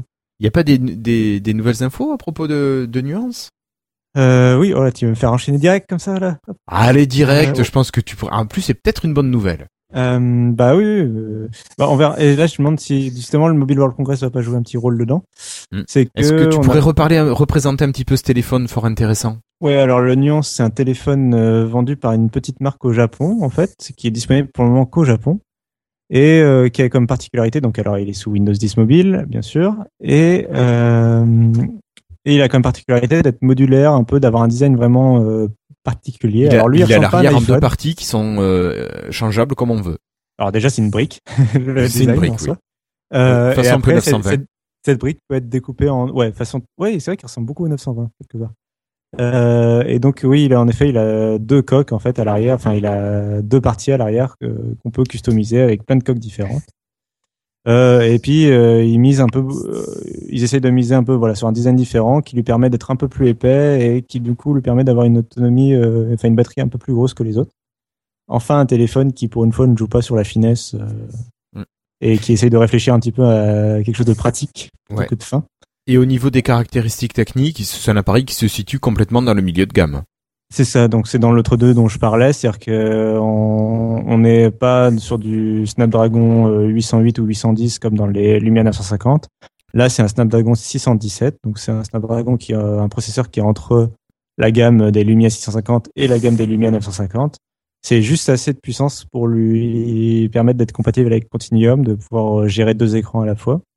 C'est, on a du 2 Go de RAM, 16 Go de stockage avec une micro SD, 5 pouces, mais quand même que en HD tout court, donc du 1280 par 720, euh, avec quand même un appareil photo de 13 millions de pixels. Donc on est vraiment voilà dans cette euh, entre deux, du Wi-Fi AC et une batterie de 3350 mAh et un port euh, USB Type C pour le pour justement le Continuum a priori euh, compatible, j'imagine avec euh, avec le dock euh, sur Microsoft à tester, mais il n'y a pas de raison a priori. Oui, il y a pas de raison. Mais là, il y a au Et, moins euh, trois jours, trois jours d'autonomie avec un truc comme ça, avec un, un Entre écran. l'écran et la batterie, ouais. ouais, Mais ouais. oui, mais ouais. c'est- Ouais, ouais, euh, annoncent- C'est bien ça. Euh, ouais, ils annoncent euh, pas mal euh, en autonomie. Je- J'ai plus le chiffre en tête, mais enfin, ils, ils le vendent vraiment pour l'autonomie. Ils disent euh, 16 jours de veille et oui. 2 jours de en discussion en voix. Ouais, oui. Donc, Bah, je veux euh, bien c'est croire. Quelque chose de très élevé. Euh, alors j'ai pas eu de retour de test justement parce que bah, je lis pas de publications japonaises et Tu lis pas le euh, il est japonais disponible- Il est disponible qu'aux États-Unis pour le moment.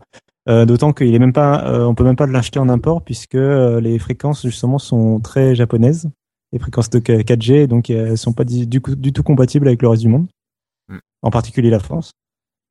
Euh, et donc ils ont annoncé, enfin en fait ils ont répondu à un mail, euh, leur support a répondu à un mail en annonçant qu'ils étaient en train de travailler sur une version internationale du téléphone.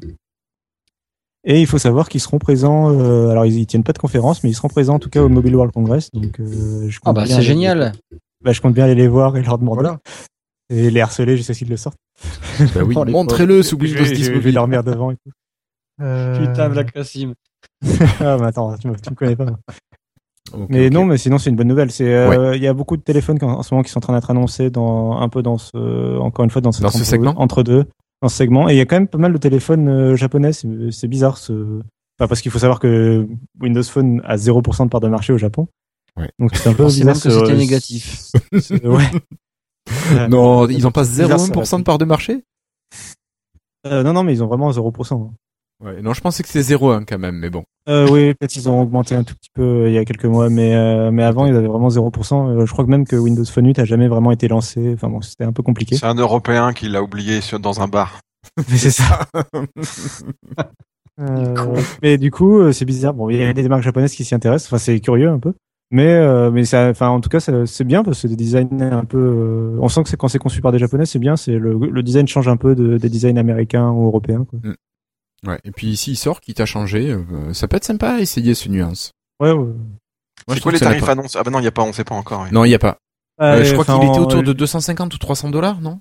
Non, quand même, il était, non, il était plus que ça. Enfin, plus dans mes souvenirs, moi, il était plutôt dans les 350, 400 autour de ces eaux-là. C'est vraiment dans, bah, tu prends, tu fais la moyenne entre le 650 et le 950, quoi, en gros. Ouais. C'est c'est vraiment, puis, puis il y avait le côté japonais, je crois, qui, du coup, fait que, il était un peu, bah, plus cher, par exemple, qu'un équivalent chinois, quoi. Ah ouais. Mais bon, ça sera un téléphone à essayer, ça. Ouais. Pour les portables, c'est déjà pas mal. Mais Patrick, tu voulais pas nous parler de quelque chose, toi? Encore un dernier petit appareil? Bah, le écoute, téléphone le oui, plus je- intéressant de cette. Ah bah écoute, je, on se le demande. hein. En tout cas, non, au niveau portable, on n'en a pas encore terminé, bien au contraire, puisque si des rumeurs, enfin, c'est plus une demande de confirmation que des rumeurs maintenant, mais si elles se confirment, il se pourrait que Hewlett Packard prépare un sacré gros mobile sur Windows euh, Mobile.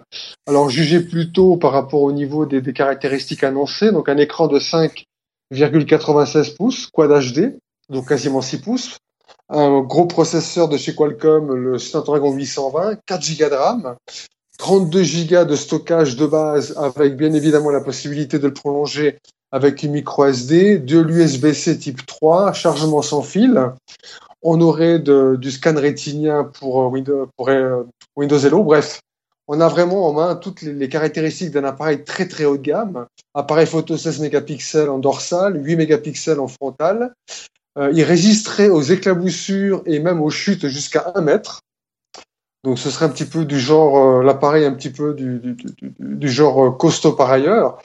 Euh, en fait, il- moi ce qui me manque en fait un petit peu, c'est les spécifications concernant la Q, la batterie. On n'a pas vraiment d'infos là-dessus.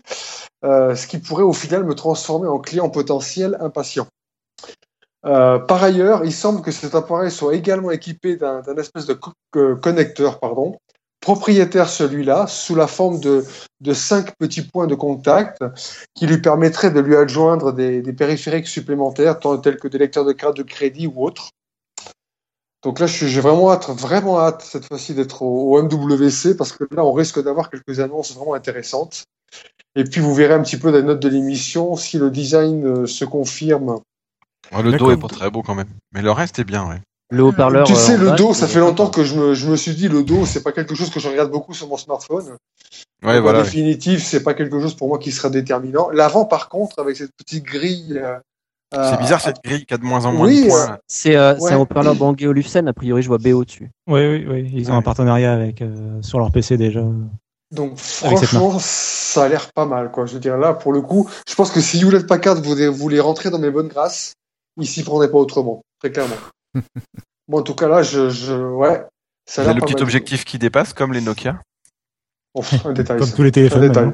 Voilà, Comme tous les exactement. téléphones. Ouais, je te est euh, ouais, bah, vraiment pas mal.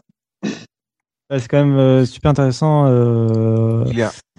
C'est c'est quand même le, encore un fabricant qui euh, du monde PC en fait qui rejoint euh, Windows 10 mobile donc comme Acer et comme euh, et comme d'autres. euh, Alors, est-ce que ça, ça. c'est dû à Windows 10 qu'on retrouve Bah, pense avec le mode noyau sur, euh, sur les ouais, demandes je pense que c'est un peu de ça et un peu de continuum en fait. Qui, je pense qu'ils essayent de les convaincre un peu de, en tout cas d'essayer en entreprise euh, de pousser le truc. En fait, faut savoir que, enfin, d'après ce que j'ai compris, euh, HP ne serait pas présent au Mobile World Congress. Par contre, HP Entreprise est présent au Mobile World Congress. Donc, euh, il- je pense que le produit va vraiment viser les entreprises. D'accord. Euh, Cassim, Euh, on a une question de, de Flo qui nous demande si la source du leak est plutôt fiable d'habitude. Alors, euh, sur le sur le l'annonce en elle-même, euh, là, on peut affirmer quasiment avec certitude qu'il y a un, un téléphone un HP qui sera présenté euh, au Mobile World Congress. D'accord. Enfin, un appareil au Mobile World Congress sous Windows 10 mobile. Euh, après, sur les sur le la source là du leak présent en, sur les spécifications, euh, non, je, je, c'est la première fois que j'entends parler de ce site, donc euh, non, je pense pas qu'on puisse dire qu'il a priori qu'il soit fiable. Euh, j'ai des raisons de penser que ça a l'air un peu vrai ce qu'il dit parce que le téléphone, enfin c'est des spécifications qui recoupent. Disons que le téléphone avant on le connaissait sous un nom de code euh, qui s'appelait le HP Falcon et il y avait déjà des rumeurs qui parlaient de ce genre de spécifications. Donc là ça se recoupe. Alors après est-ce que c'est parce qu'ils ont repris la même rumeur euh, pour faire leur fausse fuite ou pas? Bon ça je sais pas. Mais euh, mais moi j'ai des raisons quand même d'y croire. Euh, à mon avis, ce sera au moins, enfin, on peut au moins tabler sur un téléphone donc qui viserait les entreprises et qui serait compatible Continuum et assez haut de gamme, je pense. Euh, faut savoir que le nom, bon, le, le nom HP Elite X3 Il est, ça c'est Evlix qui en a parlé, quand- donc lui qui est une source quand même assez fiable. Et euh, la, la gamme en fait Elite chez HP, c'est une gamme euh, entreprise euh, assez haut de gamme. hein. C'est, c'est au moins des PC à au moins 1000 dollars. donc on est quand même sur un segment assez premium. Et, euh, et c'est ce genre de spécification qu'on, attendrait d'un téléphone euh, qui ferait partie de cette gamme, quoi, de, de cette gamme de produits. Ok. Et, et est-ce que ce serait pas les premiers à mettre le lecteur d'empreinte dans l'écran? Parce qu'on le voit pas sur les photos Alors ouais, ça c'est l'autre point un peu curieux de la rumeur. Euh, Ouais. Justement, ouais, il- il- en fait la rumeur a deux choses un peu mystérieuses.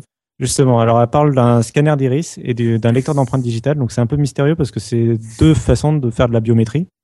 Et d'habitude, il y a qu'une seule façon de faire de la biométrie dans les téléphones. Euh, Il y a, j'aime pas de souvenir d'un fabricant qui cumule deux, deux De capteurs de- différents. de reconnaissance.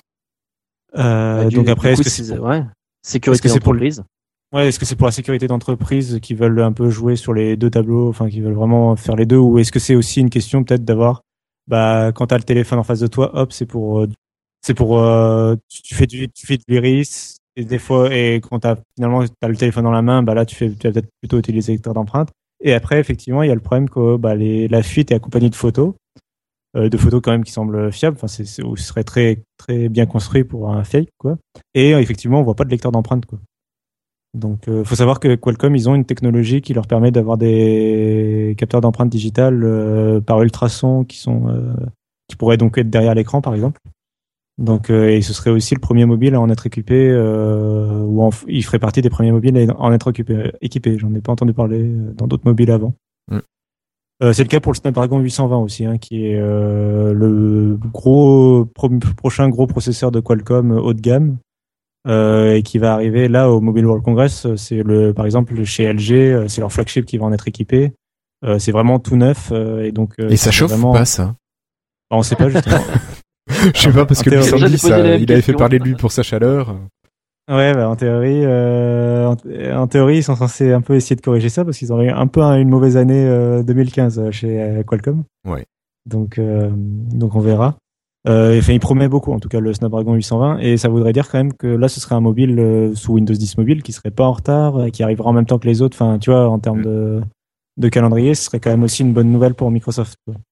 Ouais, ouais, ouais. Et je me pose la question de la compatibilité de Windows 10 mobile avec euh, le Snapdragon 820 justement. Je sais pas s'il est déjà officiellement compatible, s'il faut une mise à jour, etc. Ouais, T'inquiète pas, je pense que s'ils le font, c'est que ça doit être possible. Donc un peu, un peu des, des, bi- des trucs bizarres quand même dans cette euh, fuite, euh, Mm. dans cette rumeur. Mais bon. Ouais. Mais je, euh, du coup, l'annonce, euh, ce sera pour le Mobile World Congress. Alors le Mobile World Congress, c'est, je n'ai plus les dates en tête, mais c'est la semaine prochaine. Sauf que, euh, comme tous les salons, euh, les annonces se feront avant le salon. Et donc, euh, ce sera euh, probablement ce week-end. D'accord, donc on devra en savoir plus euh, dès lundi. Ok. Et d'ailleurs, toi, tu vas aller vérifier à Barcelone si tout va bien. C'est ça. Voilà. euh, je vais voir. voir. Tu vas voir. Ok. Vénard. Au soleil, toi. Eh ben, ben oui, il a besoin de bronzer un petit peu. D'accord. Je vais Donc, pouvoir euh, rentrer sur le territoire français après. Pardon. C'est pas faux, c'est pas faux. Bon, euh, on va peut-être quitter le, le monde du hardware pour aller un petit peu sur le, le logiciel. Et euh, Anthony, tu nous as parlé tout à l'heure de manque un petit peu à, à Windows 10 qui était pas forcément fini. Et euh, est-ce qu'il y aurait pas de nouvelles mises à jour qui arrivent ou en tout cas une nouvelle manière d'utiliser les mises à jour, Cassim Une nouvelle version Insider, quoi. Ouais, euh, donc ils ont annoncé une, peu- une nouvelle boucle comme ça avec. euh, alors je crois que c'était accompagné d'un d'une mise à jour pour les versions stable de Windows. Et en fait, euh, c'est d'ailleurs une mise à jour, euh, c'est d'ailleurs une nouvelle boucle en fait qui est un peu en rapport. Donc, euh, c'est-à-dire qu'avant, euh, quand on s'inscrivait au programme Insider, on avait le choix entre euh, deux vitesses de, mise à jour, deux vitesses de bêta en fait. Euh, donc deux boucles différentes. D'abord le programme Fast, la, boucle Fast, qui est vraiment celle où euh, encore plus en ce moment on va se rapprocher euh, de, de, de la qualité de développement de, de Microsoft, c'est-à-dire des, des, des produits qui sont euh, euh, des, des du logiciel qui va être un peu buggé, qui risque d'avoir des bugs un peu bloquants pour euh, pour le téléphone, donc qui est vraiment à conseiller que sur certains appareils et vraiment aux personnes qui s'y connaissent, qui sont capables de débugger eux-mêmes leur machine. Donc là, c'est- ça c'est le, le fast, donc c'est vraiment Mais format de ces deux points, c'est particulier. Ouais, c'est ça. Et non, mais en plus, là, ils préviennent, ça fait plusieurs fois qu'ils préviennent qu'il va y avoir des builds de plus en plus souvent. On, sur, sur PC de bureau, on en est à la, je crois, la 4 ou 5e build en, en un mois, là. Donc il va y en avoir de plus en plus souvent et elles seront de moins en moins stables parce qu'ils vont quasiment les envoyer en même temps que celles aux équipes de Microsoft. D'accord. Donc il faut vraiment faire, euh, faut vraiment être conscient quand on est dans la boucle rapide, quoi. Après il y a la boucle slow où là euh, normalement c'est euh, une, alors c'est une boucle qui, qui sert plus trop en ce moment parce que par exemple la boucle sl- slow actuellement elle est encore en, en threshold 2 donc encore le Windows 10 euh, de novembre en fait elle est sur le même euh, rythme que la stable. Il n'y a pas, euh, il y a pas eu de par exemple de mise à jour Redstone il me semble. Donc euh, c'est vraiment une, boucle qui sert plus trop en ce moment, mais en théorie c'est que quand la boucle fast a confirmé qu'il n'y avait pas de bug, qu'il n'y avait pas de nouveaux bugs majeurs que Microsoft n'aurait pas détecté, qui pensent que c'est assez stable, ils peuvent quand même l'envoyer en slow. C'est par exemple la boucle qui est un peu conseillée euh, aux entreprises qui voudraient voir euh, la prochaine version du système en avance, donc pas, pas sur leur machine de test, mais par exemple le département IT, ils peuvent avoir une machine euh, en boucle slow pour essayer de tester un peu en avance euh, les nouveautés en termes d'interface, etc euh, pour être préparé pour la formation. Quoi. Mm. Euh, c'est ce genre de, de choses. Et là, il rajoute donc une troisième boucle qui est la boucle euh, release preview, il me semble, qui est en fait euh, une boucle qui va être un tout petit peu en avance de la version stable. Donc là, actuellement, euh, si on prend euh, l'exemple actuel, la boucle stable, les, les gens qui sont donc le grand public qui sont qui utilisent la version stable de Windows sont dans la version Windows 10 15.11, celle qui date de novembre. Et ceux qui sont en boucle fast, qui sont vraiment dans le programme Insider, eux, ils sont déjà en train de tester des builds de Redstone. Sauf que, en fait, Microsoft ne développe pas que Redstone, il développe aussi des correctifs pour la version de novembre en parallèle. Donc, ils continuent de patcher la version de novembre avec des, correctifs. Et en fait, ils aimeraient avoir des insiders qui euh, testent ces correctifs en avance avant de les déployer directement au grand public. Donc, c'est à ça que va servir la nouvelle boucle Release Preview.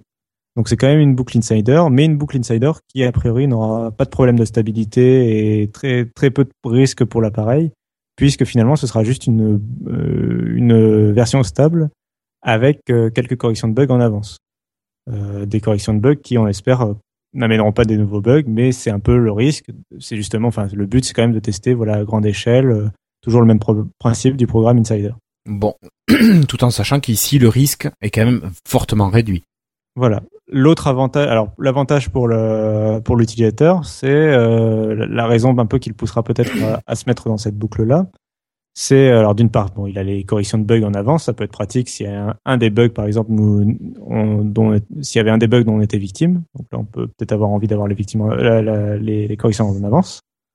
Et il y a euh, l'accès aussi aux développeurs, euh, aux applications en avance, aux applications en version bêta de Microsoft. Euh, C'est-à-dire que toutes les applications comme la calculatrice, comme Word, comme Excel, euh, qui sont disponibles sur le ou courrier en particulier, oui, t'as raison, euh, qui sont sur le Windows Store, euh, sont régulièrement mises à jour et parfois pour des mises à jour un petit peu d'importance, euh, Microsoft euh, euh, publie d'abord la mise à jour pour euh, les membres du programme Insider. Et euh, une fois que les membres du programme Insider ont testé cette euh, mise à jour, bah, il euh, publie pour le store générique pour tout le monde, pour le grand public. Mm, mm. C'est le cas notamment de l'application Ca- Courrier qui avait reçu une mise à jour euh, d'interface euh, quand il y avait eu l'apparition des. hein, on pouvait mettre un des fonds d'écran euh, et l'interface avait été légère- légèrement revue. Euh, ça avait d'abord été en test pour les gens qui testaient à l'époque Threshold 2. Et donc ça sera, ça permet et donc cette nouvelle boucle Inside Release Preview a permet aussi d'accéder à, à ces applications en bêta. D'accord. Euh, et si on décide de, passer à l'insider, Cassim, comment on fait? Parce que peut-être qu'il y a des gens qui savent pas comment tu fais pour euh, t'inscrire à un insider. C'est compliqué. Alors non, euh, c'est beaucoup plus simple qu'à l'époque maintenant sous Windows 10 en fait, ça se fait en deux clics. Pour passer en insider, en fait, il suffit d'aller dans les paramètres du système, donc les paramètres de l'application moderne, hein, la nouvelle application, euh, d'aller dans les dans mise à jour et sécurité, dans, dans les paramètres de mise à jour. Mhm. On arrive sur Windows Update et en fait, on a dans les options avancées euh, la possibilité d'obtenir des builds Insider Preview. Donc c'est directement euh, mis au premier plan par Microsoft euh, et il suffit de, de, de suivre la procédure après. Et, euh, et au même endroit, après, on peut choisir quelle vitesse, à quelle vitesse on veut recevoir les mises à jour. Et en plus, il y a l'explication, il réexplique euh, le principe de euh, la boucle rapide, euh, lente et release preview. D'accord. Euh, il faut savoir que certains pourraient être surpris de certains qui sont déjà en- dans le programme Insider ne verront peut-être pas la boucle release preview. C'est normal puisqu'il faut être sur une version stable pour y avoir accès. Donc, D'accord, donc en fait, ceux qui sont faut déjà, arrêter l'insider pour ensuite s'y remettre. c'est ça, ceux qui sont déjà Ah ouais. Avec une version de Redstone, par exemple, il faudra attendre que Redstone sorte officiellement pour pouvoir s'y remettre, ou il faut repasser, repasser à Windows 10 15 11 pour euh, se mettre sur cette boucle.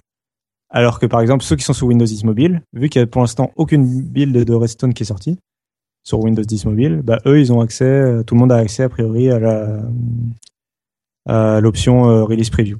Hmm. C'est en particulier pratique pour les euh, justement pour les Lumia, par exemple les 950, 950 XL, qui pourraient avoir envie euh, d'avoir les corrections de bugs, euh, en particulier sur mobile, euh, qui sont peut-être un peu plus présents. Euh, les corrections de bugs, euh, les avoir en avance euh, sur sur mobile. D'accord. En fait, ça reprend un peu quelque part, ça reprend un peu l'ancien programme euh, développeur preview qui, euh, à l'époque, euh, amenait déjà des, c'était des versions stables en fait à chaque fois euh, qui étaient en développeur preview. euh, il fut un temps. C'était à l'époque de Windows Phone 8. D'accord. Ok. Euh, D'autres choses à dire à part qu'une nouvelle build a été annoncée par Gayball sur PC euh, quand il y a en fin d'après-midi vers 19h, quelque Oui. chose comme ça? Quelques heures. Oui. Oui, euh, qui apporte pas. enfin, c'est une nouvelle build, une fois de plus. Ils annoncent qu'il y a, il y a- il y a pas des, il y a un peu plus de nouveautés que d'habitude, hein, mais pas, c'est pas toujours pas de révolution. Il y a des nouveautés dans Microsoft Edge, mais il n'y a pas toujours pas l'arrivée des extensions. On peut quand même citer qu'il y a, alors je citerai quand même la- l'amélioration du, euh, de la gestion des téléchargements dans Edge et euh, l'arrivée dans Cortana d'un bouton euh, pour écouter la musique un peu à la, Comme sur les mobiles. oui, et je me rappelle plus le nom du service qui le faisait. Oui, oui, oui. Shazam. Shazam. Voilà. Donc, euh, ça arrive sur PC aussi, euh, voilà. Et quelques corrections de bugs, mais rien de et, et pas beaucoup de bugs connus. D'accord. euh, Alors par contre, euh, moi le problème que j'ai avec euh, les mises à jour de, de Windows, c'est que je sais jamais ce qu'il y a dedans. Et j'aurais bien aimé savoir un petit peu à chaque mise à jour ce que, ce que je pouvais y retrouver. Il n'y a pas de truc euh, là-dessus. euh, bah si si. oh là là, c'est pas du tout préparé. Réjouis-toi, réjouis-toi. bien sûr, bien sûr. Alors aussi, bah en fait, euh, Microsoft, c'est vrai qu'ils avaient annoncé qu'avec Windows 10, il y aurait de plus en plus de mises à jour, justement, Windows euh, en tant que service, tout ça, tout ça. Mais le problème, c'est que euh, on savait pas ce qu'il y avait dans les mises à jour, c'était un peu problématique. Euh, euh, les utilisateurs, enfin, euh, acceptaient que quand même qu'il y, ait- des mises à jour régulières, mais ils aimeraient bien savoir ce qui se passe quand, ils mettent à jour leur PC, quoi, et savoir quelles sont les nouveautés.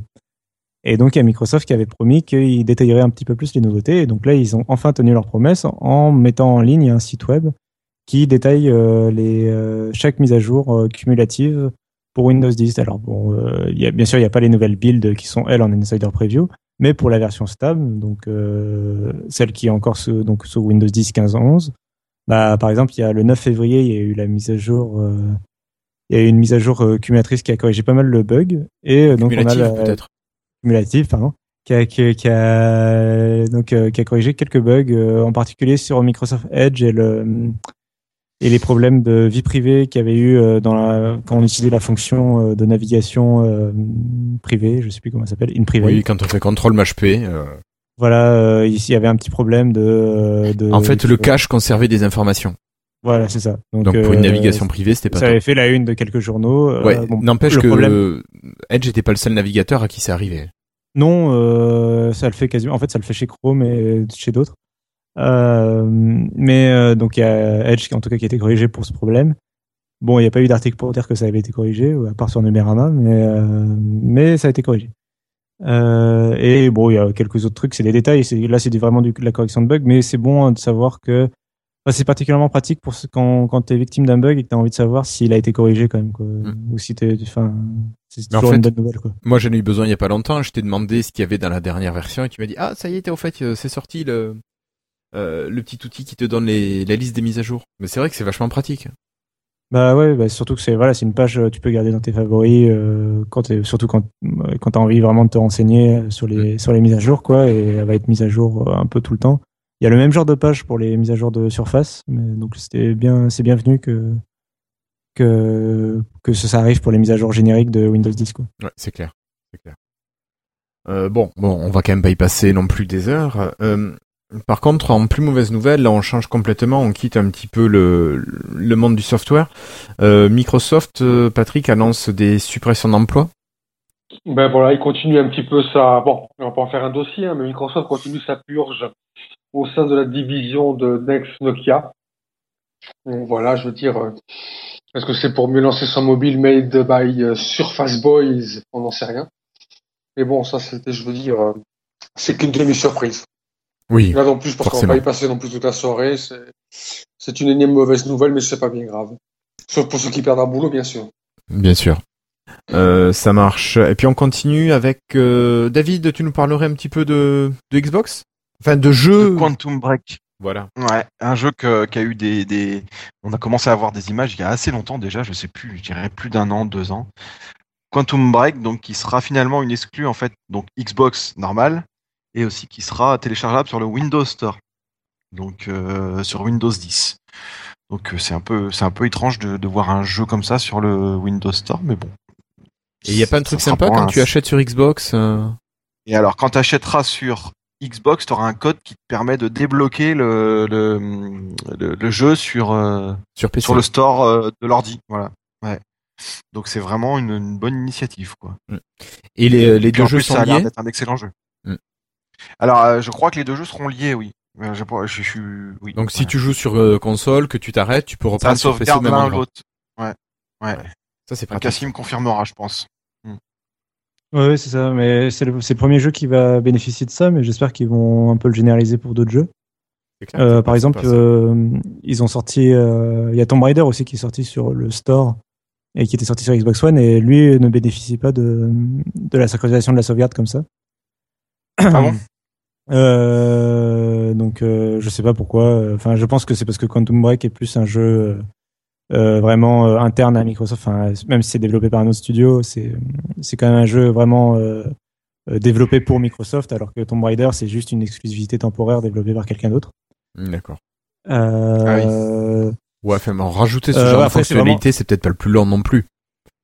Non, non, je pense. euh, mais je pense que je pense que pour le moment c'est un peu réservé. Je pense que Microsoft le réserve un peu pour le moment à ses propres jeux et que une fois que les- leurs propres développeurs ont testé la chose, euh, ils vont le proposer. euh, D'accord, je pense que les développeurs de Quantum Break, à mon avis, ont eu en avance le SDK qui permettait de le faire.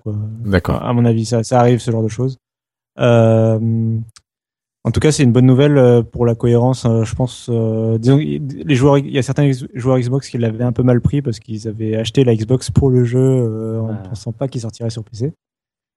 Et ça donnait un petit peu l'impression que, en plus, que Microsoft perdait une, une exclusivité parce que, euh, en fait, quand Tomb Raider a été annoncé, euh, est il est sorti sur Steam.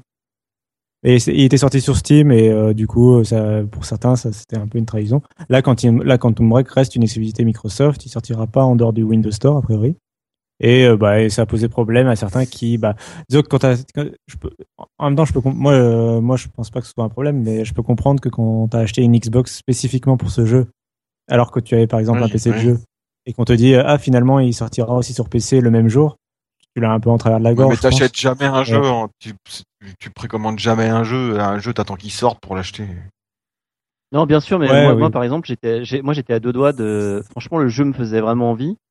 Euh, j'ai une Ouais, moi PS4. aussi. hein. J'avais pas forcément envie d'avoir deux consoles, mais je me suis dit, euh, putain, il va falloir que je prenne une Xbox. Là, pour moi, c'est un peu un aveu de Microsoft de se dire, euh, ils font un peu comme ce qu'ils font. sur- Enfin, le sentiment que j'ai, c'est qu'ils font comme ce qu'ils font avec iOS et compagnie, en fait. Euh, ça, ça va sur toutes les plateformes, et du coup, euh, le problème, enfin pas toutes les plateformes, mais là, le plateforme Windows et puis console, et du coup, ça, ça va faire perdre beaucoup d'intérêt à la Xbox One par la suite si jamais ça se généralise. Moi, je trouve ça bien, mais du coup, la console en elle-même, ce sera quoi? Ce sera qu'est-ce qu'elle permettra de Ah, c'est là que ouais alors c'est là où je moi je suis pas forcément d'accord même si enfin je c'est- risque pas de d'y dit jouer sur l'ordi. voilà Ouais. Euh, en fait Moi, je risque Euh, là où c'est- alors, là où déjà où il y a une petite différence avec euh, la stratégie iOS et Android parce que oui euh, enfin on voit le parallèle un petit peu et puis si en plus la Xbox on sait que elle se vend bien mais elle se vend pas aussi bien que ce qu'ils auraient espéré Et donc tu as un peu le même sentiment par rapport à Windows Phone et Android pas dans les mêmes proportions mais c'est un peu le même Oui, c'est pas la même problème. chose. mais euh, et puis c'est pas le même marché. Mais euh, alors là où c'est différent, c'est que là le jeu ne sort pas sur euh, ni sur PlayStation 4 ni sur Wii U ni sur Steam, donc il sort vraiment, il reste dans le parc euh, de. Microsoft. oui, non, Mais ça existe, Non, mais voilà. cette console. Il y a des gens qui l'ont qui en sont contents. il, il reste voilà, il Pas reste, moi, mais il reste bon. dans le jardin, il reste dans le terrain de, de Microsoft, quoi. Et si et sur chaque vente de jeu, ça veut dire que Microsoft se fera des thunes, quoi. Et la deuxième différence aussi, c'est que c'est ça vient de la configuration demandée pour la version PC, qui est euh, quand même sacrément relevée, quoi. C'est-à-dire que pour une conf... alors il faut savoir que les jeux PC ils donnent une configuration souvent minimum et une configuration recommandée. Oui. La configuration minimum souvent est très euh, optimiste et euh, souvent euh, c'est vraiment une configuration on aura des pâquerettes. euh, C'est genre limite ils te mettent la configuration de la Surface Pro en disant oh si si bah, c'est la configuration qui fera tourner le jeu, mais de façon toute moche et, euh, et voilà. Donc souvent la configuration minimale minimum c'est vraiment facile à atteindre. Et pourtant là elle est quand même assez relevée, c'est-à-dire qu'il faut déjà il faut Windows 10 et DirectX 12, il faut un Intel Core i5 et une GTX, au moins une GTX 760, donc c'est une carte graphique qui coûte, euh, je crois, euh, dans les 200 euros. Euh, 2 Go de, de mémoire vidéo, 8 Go de RAM et 55 Go d'espace libre sur le disque dur. D'accord. Bon, bah, je Et- jouerai pas et sur quand tu Pro passes à 4. Ouais, ouais, c'est ça. et quand tu passes à la configuration recommandée, tu pars directement sur, euh, donc toujours sur un Core i5, mais sur une GeForce 970. Et là, la GeForce 970, c'est quand même une carte qui se négocie autour des 300-400 euros, des 350-400 euros quand même. Ah, Ah, punaise. Et c'est Faut- 16 Go de RAM et 55 Go d'espace libre encore. Donc du coup, euh, et là c'est et après il parle d'une configuration ultra aussi. Ah, putain. Donc c'est là où Pardon. je pense qu'il y a donc c'est là où je pense qu'il n'y a pas une euh, finalement une concurrence. Je pense qu'ils vont repositionner la Xbox One comme un PC accessible d'entrée de gamme de jeu. Enfin comme une machine dédiée au salon. euh, il il fera pas tourner Word ni, Excel. Ce sera le jeu, la, console de salon, mais euh, jouable à la manette avec une interface dédiée. Et il y a quand même pour moi une différence, c'est-à-dire que c'est quand même une machine que tu peux acheter pour moins de 300 euros, qui fait directement tourner les jeux de manière assez simple. Bon, on pourrait y revenir dessus, mais bon, a priori, à part quelques patchs et des installations un peu longues, globalement, c'est assez simple de, de jouer sur Xbox. L'interface est pensée pour. T'es un petit peu, voilà, t'es un petit peu dans un environnement fermé. Euh, t'es un peu choyé, quoi. Euh, Ouais, c'est pas le même type de, de public qui est visé, ça, on est d'accord. euh, Alors que le jeu PC, voilà, est un peu plus hardcore. Euh, puis bon, on pourrait revenir sur la qualité du Windows Store aussi pour ce genre, pour accueillir ce genre de jeu. Mais euh, mais pour moi, c'est vraiment deux choses différentes. Peut-être et- après, on sait, on sait jamais. hein. Mais, mais clairement, après, euh, je pense que Microsoft a quand même changé de stratégie et clairement, il y a, on peut faire, je pense que les, tu- on peut faire une croix sur un certain nombre d'exclusivités Xbox qui deviendront que des exclusivités Microsoft à chaque fois, quoi. Ouais, c'est pas À plus mal. Halo. et Forza. Pour Mais moi, ça veut pas dire qu'ils vont Je pas a- le. David? Excuse-moi, ouais. Ça veut dire qu'ils vont pas vendre euh, de boîtiers de CD euh, dans les Micromania et tous ces machins-là? De, de ce jeu en, Si, si. en ordi. Un ordi, non? Non, en ordi, non. Ce Non, sera non, que pour non. la Xbox. A priori, non. ça. Sera que du démat si on le veut sur l'ordi, quoi. Ouais. Et puis il faut, faut les télécharger. Sauf Moi, je suis en fibre, mais euh, quand t'as Sauf 20 ou si- 50 gigas à télécharger. codes. euh, Ouais, bah sur Sauf la Xbox, c'est pareil. hein. Oui, mais la Xbox, tu peux acheter le DVD et tu le ou le Ouais. Blu-ray et tu le mets dessus. Ouais, mais bon. Il- Ouais, à la limite, Mais après aussi, des t'as la codes, solution, euh, euh, des codes d'activation ou des cartes, enfin des, des cartes euh, comme les jeux Steam finalement. Mais- T'as la solution après de, de- de déporter ta Xbox sur les sur, sur le sur ton écran euh, d'ordi euh, comme c'est possible depuis Windows 10. Aussi. Bon, du coup, du Ah. coup là, euh, du coup, ça aura plus d'intérêt si tu peux le télécharger sur ton. Après voilà, sûr- mais après je suis d'accord aussi quand même avec Anthony dans, la mesure où il va y avoir un effet quand même où euh, je pense qu'il y a quelques joueurs qui qui ont une PlayStation 4 qui seront pas forcément intéressés, moins intéressés par la Xbox One en sachant que avec un PC de jeu, euh, finalement, euh, la il va peut-être y avoir une alliance, un peu un duo parfait avec euh, en ayant euh, un PC de Un jeu et PC une de PlayStation jeu et une 4 PS4. Ouais. t'auras auras finalement accès à tous les jeux, alors que s'il y avait eu des exclusivités sur Xbox One, certains joueurs, euh, bah, les fans, de, vraiment les fans qui ont un peu plusieurs consoles, etc., auraient plutôt été tentés d'acheter en plus la Xbox One. Mm, ouais. Euh, donc il y a, il y, a, il y a ce petit manque à gagner. Après, je pense que Microsoft, finalement, euh, la Xbox One, ils la vendent un peu à perte. Enfin, je pense normalement dans le marché sur le marché du jeu vidéo, les, les fabricants de consoles se font pas beaucoup d'argent sur la vente de consoles, ils se font de, de l'argent sur la vente de jeux. Jeu. Ils se font beaucoup de royalties sur les jeux. Et là, euh, Microsoft, en le vendant sur son Windows Store et en le vendant sur Xbox, finalement, garde ce- ce- cet aspect-là du, du marché. Ils gardent les royalties. Ils, en- ils en gagnent même plus puisque euh, les joueurs qui sont pas du tout, les joueurs PC qui sont pas du tout intéressés par Xbox One, qui sont vraiment des hard- hardcore joueurs PC, bah, ils auront accès à Quantum Break. Et ils auront peut-être envie de l'acheter. et Ils ont, du coup, ils, ils augmenteront peut-être le, le Les parc de marché. euh, voilà, ils touchent un plus gros parc. Quoi. Ouais, ouais. Je pense que c'est malin. Donc, euh, malin, ok. À voir ce que ça donne dans, pour l'évolution de la, la Xbox One. Euh, deux petites infos rapides, euh, Cassim. Ouais, bah, c'était Christophe qui voulait en parler à la base. Ah, bah alors, vas-y, Christophe. pour, Evlo- pour Evlix, euh, Non, ça fait ça fait dix fois que je lui mets tof tof tof tof, puis il zappe, il zappe, il zappe, il zappe. Donc j'ai plus envie d'en parler. Euh, non mais Evlik c'est non vas-y euh, c'est c'est moi qui avais poussé pour euh, pour qu'on en parle du tease qu'il avait qu'il avait fait il y a quoi il y a la semaine il y a, il y a dix jours semaine. maintenant sur ouais, c'est ouais. Ouais, facilement. Pour, pour nous dire qu'une belle chose arrivait sur, sur Windows 10, alors sous-entendu mobile, mais ça, je crois même pas. On parlait plutôt de Windows Microsoft. hein. Euh, et puis, bon, on n'a pas eu de suite. Et puis, c'est pour ça que je demandais régulièrement à Cassim, qui suit tout ça de près, euh, où ça en était, parce que ça, c'était, c'était super intéressant. c'est le 650 qui est sorti? Non, non, non, Ouais. je m'attends, moi, à quelque chose de plus, de plus, euh, Le plus gros. venant de la part de ce gars-là, de plus gros, quoi. Alors, bah, le, ce qu'on sait, c'est que lui, il est plutôt spécialisé mobile, même s'il a déjà fait des fuites de tablettes, et de, de, de, de la tablette de Samsung, par exemple, qui avait été annoncée au CES, qui était sous Windows 10. Euh, a priori, il fait surtout du mobile. Bah, justement, par exemple, la tablette de Samsung est fabriquée par la division mobile de Samsung, la division smartphone. Donc, c'est pour ça que, d'où la fuite. Mhm. Euh, il a plutôt des sources dans le, dans le monde mobile et chez les opérateurs. Euh, donc c'est ce qui nous fait penser que ça concernera Windows 10 mobile, même si lui, non, il le précise pas dans son tweet. Il dit oui, c'est pour les, pour, il y a quelque chose qui va vous impressionner, les fans de, de Windows. Euh, et après, c'était dans les mêmes eaux que la présentation du prochain mobile euh, d'HP à la presse. Qui, euh, en gros, il y, a, eu d'un- il y a eu une journée où d'un coup toute la presse euh, spécialisée Windows américaine s'est retrouvée à New York le même jour, comme euh, par hasard, euh, mystérieusement. Et- ils ont fait aucun retour pour l'instant. Et non, ils sont sous contrat, ils sont sous licence. euh. En fait, alors euh, pour un peu expliquer, euh, les journalistes qui sont qui sont les journalistes américains qui vont pas au Mobile World Congress, il y en a qui vont au Mobile World Congress, mais euh, il y en a qui ne traverseront pas l'At- l'Atlantique. Et eux, ils sont, euh, ils ont souvent le droit, euh, en particulier pour les sites les plus importants, à des présentations de la part des marques en avance du Mobile World Congress, de choses qui vont que les marques vont présenter au Mobile World Congress pour que ces mêmes personnes puissent présent- parler de leur prise en main euh, une fois que le produit, bien sûr, est présenté, et bien une fois que le contrat de fi- confidentialité expire. D'accord. Donc, par exemple, à l'IFA, il y avait euh, le- Lenovo qui avait présenté des PC portables, et tu avais Paul Ferrot qui avait déjà eu la présentation euh, genre deux semaines avant et, et qui avait pu balancer euh, des articles de prise en main euh, très rapidement. D'accord. Donc c'est comme ça que ça marche. Et donc euh, et il faut savoir que maintenant Monsieur Evlik est aussi un peu euh, journaliste puisqu'il est euh, éditorialiste pour le site VentureBeat. Donc à mon avis, il a eu le droit à cette présentation.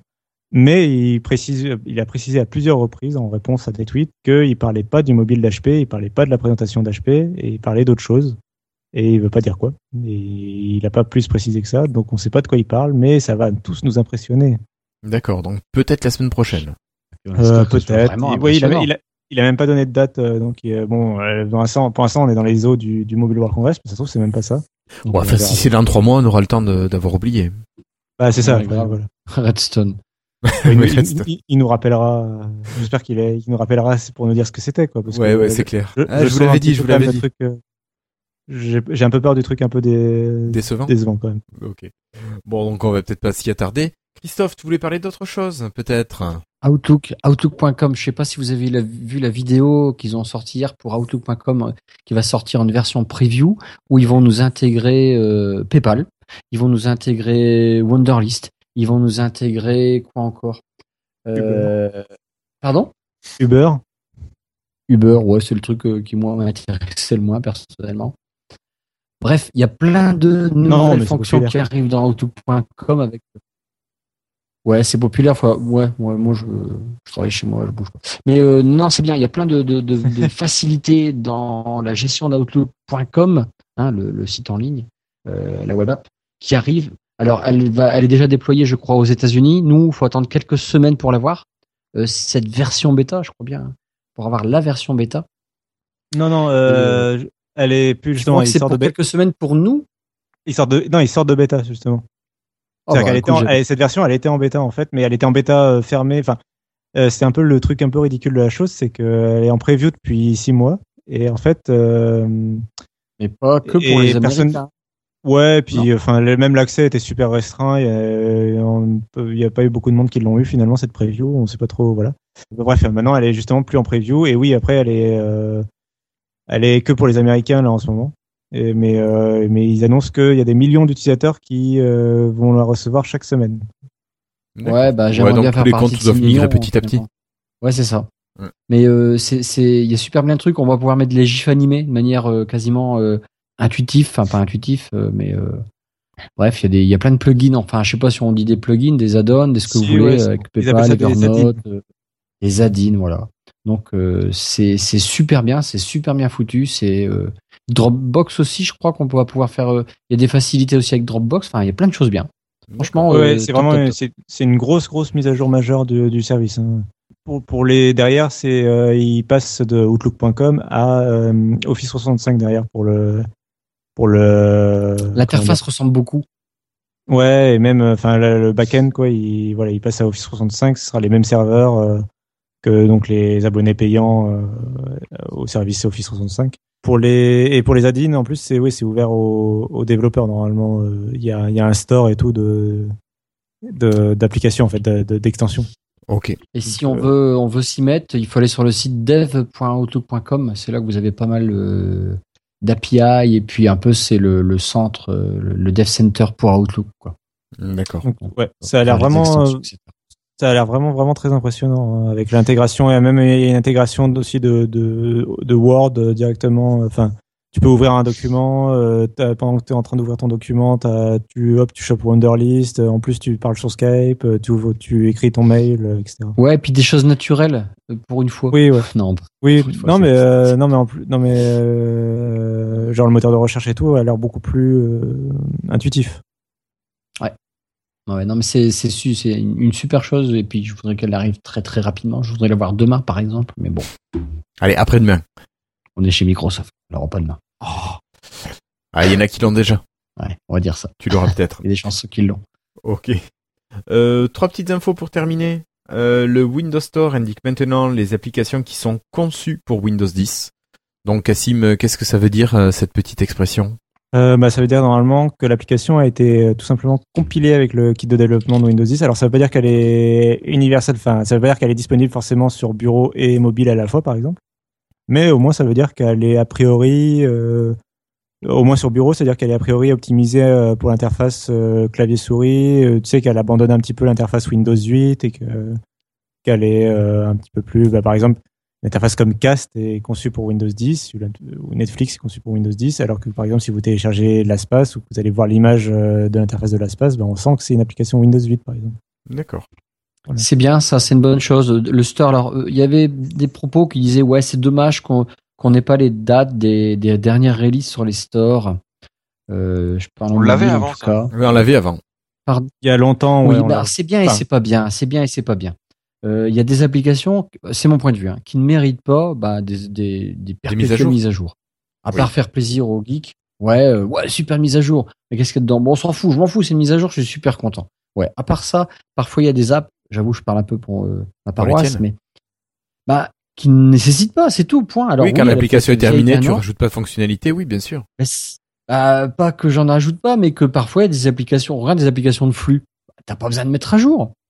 C'est le flux qui lui-même te met à jour. Pourquoi tu mettras à jour? Pour correction d'un bug ou d'un truc qui n'irait pas Donc, euh, ce, ce côté du store, moi, je m'en fous. Moi, ce qui m'intéresserait plus dans le store, c'est vraiment les versions. Je sais pas, je suis incapable de parfois de trouver la version. C'est quoi euh, Quelle est la version de cette application-là? Je sais pas. Euh, faut, c'est un truc qui m'en, qui m'en, qui m'enquiquine en fait personnellement. Mais bon, là, c'est mon point de vue personnel. Il est intéressant, mais je trouve qu'il est intéressant ton point de vue sur les mises à jour parce qu'on l'entend pas souvent euh, sur les dates de mise à jour. Euh, c'est vrai que moi après je suis plutôt euh, justement à vouloir euh, La date de mise la à date jour. de- parce que quand je c'est vrai que instinctivement c'est con mais c'est quand je cherche une application instinctivement je vais plutôt regarder une application qui, qui a une bonne Qui est une bonne tête un bon logo Ah. et qui a qui est plutôt populaire et qui est mise à jour encore récemment quoi. Alors, entre deux applications qui sont en top 3 par exemple du store bah je vais prendre celle qui a été mise à jour il y a pas trop longtemps quoi. Mais euh, Oui, mais c'est normal. Euh, je suis d'accord, mais parfois, euh, euh, bah ça, il y en a pas besoin. Et euh, et bon, je. Non mais après voilà euh, mais non mais justement c'est pour ça que je trouve que ton avis est intéressant c'est que oui euh, t'as raison enfin qu'il y a des applications qui en ont moins besoin et c'est vrai que du coup Il faudrait Faut pas les dénigrer. C'est voilà, pas faut- les, faut- les oui, voilà, nouvelles qui faut- sont forcément les mieux. Euh, maintenant, le store, je sais pas comment il fait ses tris. Je pense qu'il regarde de ce côté-là. Moi, ce que je regrette, c'est quand il y a des mises à jour que les développeurs euh, ne met- on a un champ spécifique update. Qu'est-ce que vous avez fait de nouveau? Euh, Bah, ils l'utilisent pas et c'est dommage parce que c'est comme Microsoft, on leur reproche de pas faire de changelog. Euh, bah, Pareil devs pour les développeurs. non plus. Oui, ça par contre, ça me manque énormément. Moi, le, je- Il y en a qui le font, des- Oui, oui, il y en a qui le font, Oui. mais genre, C'est rare. c'est vrai que sur Android, c'est quasi systématique. Et même, ce- alors, il y a, il y a un problème, c'est, euh, c'est, alors des fois, il y en a, ils le font. Euh, et une fois que tout le monde sur Android, il y a un autre problème, c'est que maintenant, euh, c'est à peu près euh, généralisé. Il y a la, la plupart des développeurs le font. L'autre problème, c'est les, c'est que des fois, ils laissent le changelog d'il y a 10 versions. Enfin, c'est Ah oui. genre, oui, ils laissent le changelog de la version majeure précédente et pas la nouvelle, pas les corrections de bugs, par exemple, ou ce genre de choses. Donc, je sais plus, moi, par exemple, je vais avoir Twitter qui m'indique encore que nouveau, vous pouvez ajouter des gifs, je sais pas, C'est un truc qu'il y a 10 ans. Alors voilà, ça c'est vraiment le champ, le champ update bah, qui est laissé à l'abandon. Ça, ça Oui, c'est ça. vraiment un peu con. Ouais. Et Magan, là par exemple, je, je viens d'avoir une mise à jour d'une application qui s'appelle Figure. Là, à l'instant, franchement, euh, il y a même pas un quart d'heure sur mon mobile, et puis j'ai eu sur le. Bah, je sais pas ce qu'il y a dedans. C'est, ça reste, ils ont rien modifié, donc euh, ouais, c'est cool, c'est bien, mais euh, qu'est-ce qu'il y a dedans comme à moi de chercher. Ok.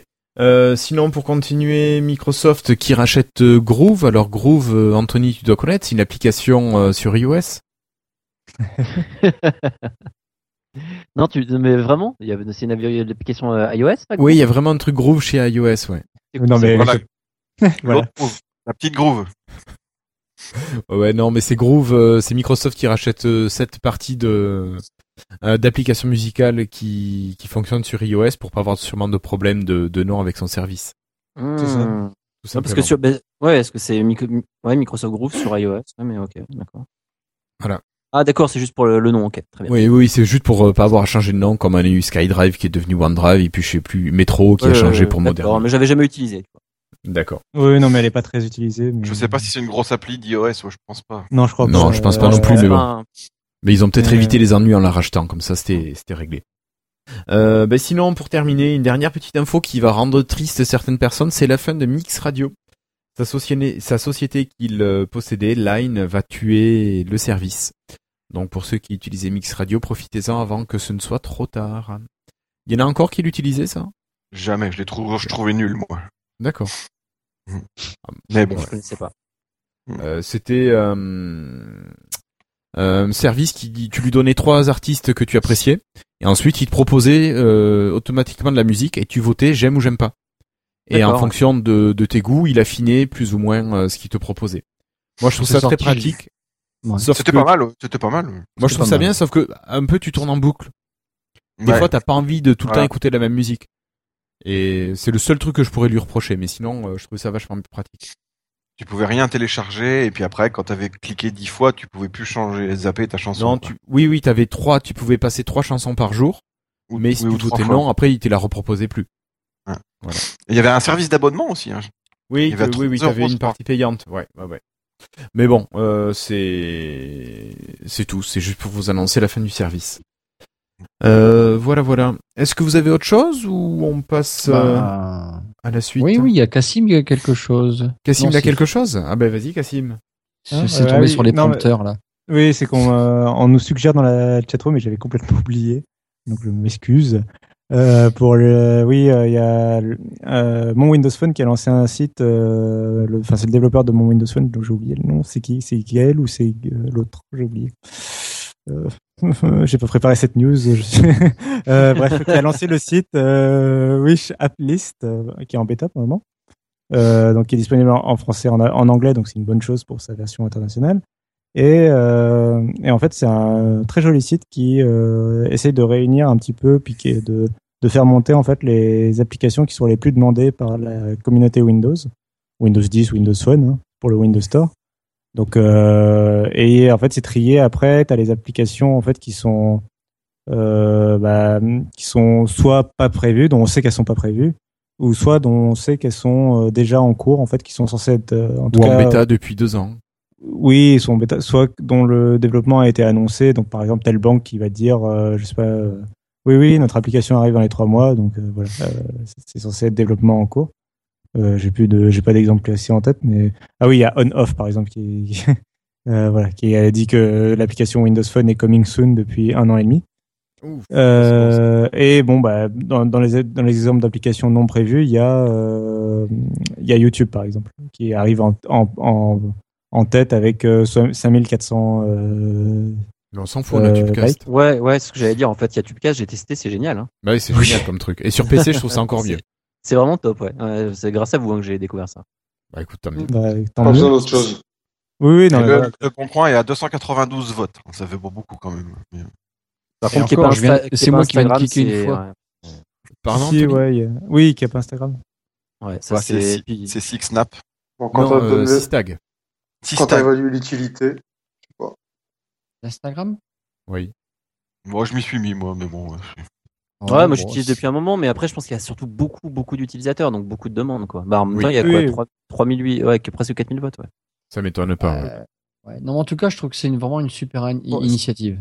Maintenant, est-ce que ça aura de l'influence? Oui, ça va être Non, ma question, bon, quand vous y croyez vraiment. Malheureusement, euh, pas trop. Je dirais que ça dépend des entreprises et que euh, c'est sûr que ça convaincra pas Google hein, de, de développer leur, leur suite d'applications. Oh, ils peuvent rester où il est. Euh, ça dépend, ça convaincra pas probablement pas Steam ou des gros développeurs comme ça. Par contre, des développeurs plus euh, moyens ou plus petits, euh, si leur vote, euh, si ils ont vraiment beaucoup de votes, ça peut être intéressant, je pense. Euh, Après, il faudrait vraiment qu'ils soient utilisés par tout le monde. Mais bon, euh, tout- toute initiative est bonne à prendre. quoi. Oui, oui. Ça marche. Ça marche. Merci, Cassim. Bon, mais moi, je vous propose d'enchaîner parce que on dirait pas, mais le temps passe.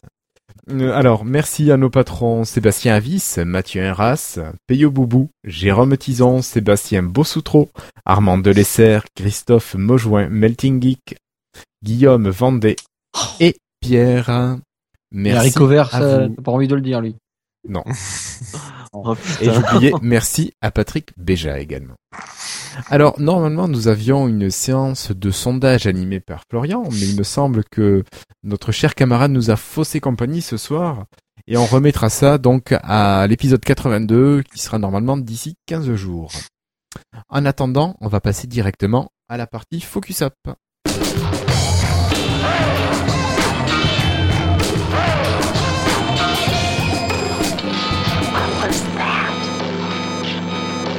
Alors ce soir, on va vous parler d'une application qui a déjà été teasée par Christophe, euh, innocemment bien sûr.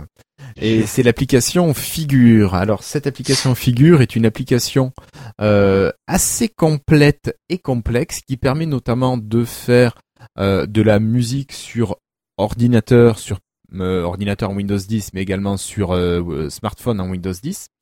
Euh, je sais que Christophe, toi tu l'as utilisé sur smartphone plutôt? Oui. Oui. Est-ce que vous l'avez essayé vous aussi, Cassim, toi sur euh, PC, je parie? Oui, moi, je l'ai utilisé sur PC. D'accord. Euh, David, tu l'as essayé toi? Ou t'as pas eu le temps finalement? Ouais. Euh, non, non, je l'ai utilisé. J'ai j'ai même rédigé un truc. Ah, je l'ai pas reçu. Oh, tu l'as mis dans quoi? Rédigé? Bah, Dans les notes dans- de l'émission. Dans le doc. Ah, pardon, pardon. Oui, oui, non, Dans je parlais de la musique, moi. Donc c'est une application qui va vous permettre de, bah, de faire la musique, de pouvoir utiliser des sortes de petits samples et de pouvoir publier ça sur une sorte de réseau social. Est-ce que quelqu'un veut nous en parler euh, C'était toi, Christophe, ou Patrick qui a... Moi, j'ai écrit. Moi, je peux. je Bah peux- vas-y, vas-y David alors. C'est une app de création musicale, donc on crée euh, sur des boucles de 1, 2, 4 ou 8 mesures. En fait, euh, on crée des, des, des sons. Alors, euh, donc on, on a on a des onglets en fait qui nous permettent d'ajouter des éléments au fur et à mesure. Donc on a on a on a quatre sortes euh, dans dans le premier onglet on a quatre sortes de batteries, de, donc de percus en fait. Euh, dans le deuxième onglet on Il y a a des plein, différents- plein. Alors non, non. Euh, t'as t'as quatre, t'as la grosse caisse, la caisse claire, la charlet et les tomes, voire les cymbales. bah, ça dépend les, les ensembles que tu prends. Ah bah alors j'ai pas tout oui j'ai pas tout j'ai pas tout testé moi. J'ai testé euh, le par défaut en fait. J'ai pas été voir après. Il faut continuer pour tester, sinon c'est pas un test, mon ami. Et puis Euh, j'ai pas Attends, je... Et où est-ce Ouais. que tu changes tout ça? Parce que moi j'ai que Tu 4 fais un barres. slide de- sur le de nom de tes... T'as un nom en dessous de batterie, t'as un nom. Là par exemple j'ai boom bap. Et si je le Ah oui, slide d'un côté ou de l'autre, je vais Ah. changer mon ensemble de- d'instruments. Ah, faut, le- faut le savoir J'avais- ça. J'avais pas vu. Ah faut le savoir ça. Ah j'avais pas vu ça. Mais moi non plus. Et Il en met- bas, il c'est pourrait dans mettre au moins une petite flèche. Il pourrait mettre au moins une petite flèche à côté. Je sais pas qui c'est qui a développé ça. En fait, la petite flèche, tu l'as quand tu es en version euh, PC. Ah d'accord. Et que Ah, tu donc, j'ai as vraiment pas d'excuses en fait. ah moi j'ai fait que sur le, le- le téléphone. Moi, je l'ai fait sur le PC oui, de bureau sur la, et sur la surface. Ouais. Donc en fait je me corrige, il n'y a pas que quatre lignes de. En fait il y a quatre lignes de batterie par. En fait, t'as thème quatre instruments de percussion. Voilà. Et puis euh, après donc dans l'onglet suivant, alors c'est peut-être pareil. t'as les basses. Tout à fait. Voilà, c'est exactement pareil. Moi, j'en ai testé qu'un. Ah, bah, je vais pouvoir m'amuser mieux. Bah oui. J'en ai testé. Et après, donc, t'as plusieurs euh, façons de faire de la basse. Tu, tu, tu glisses ton doigt sur un rectangle, en fait, puis tu peux, tu trucs.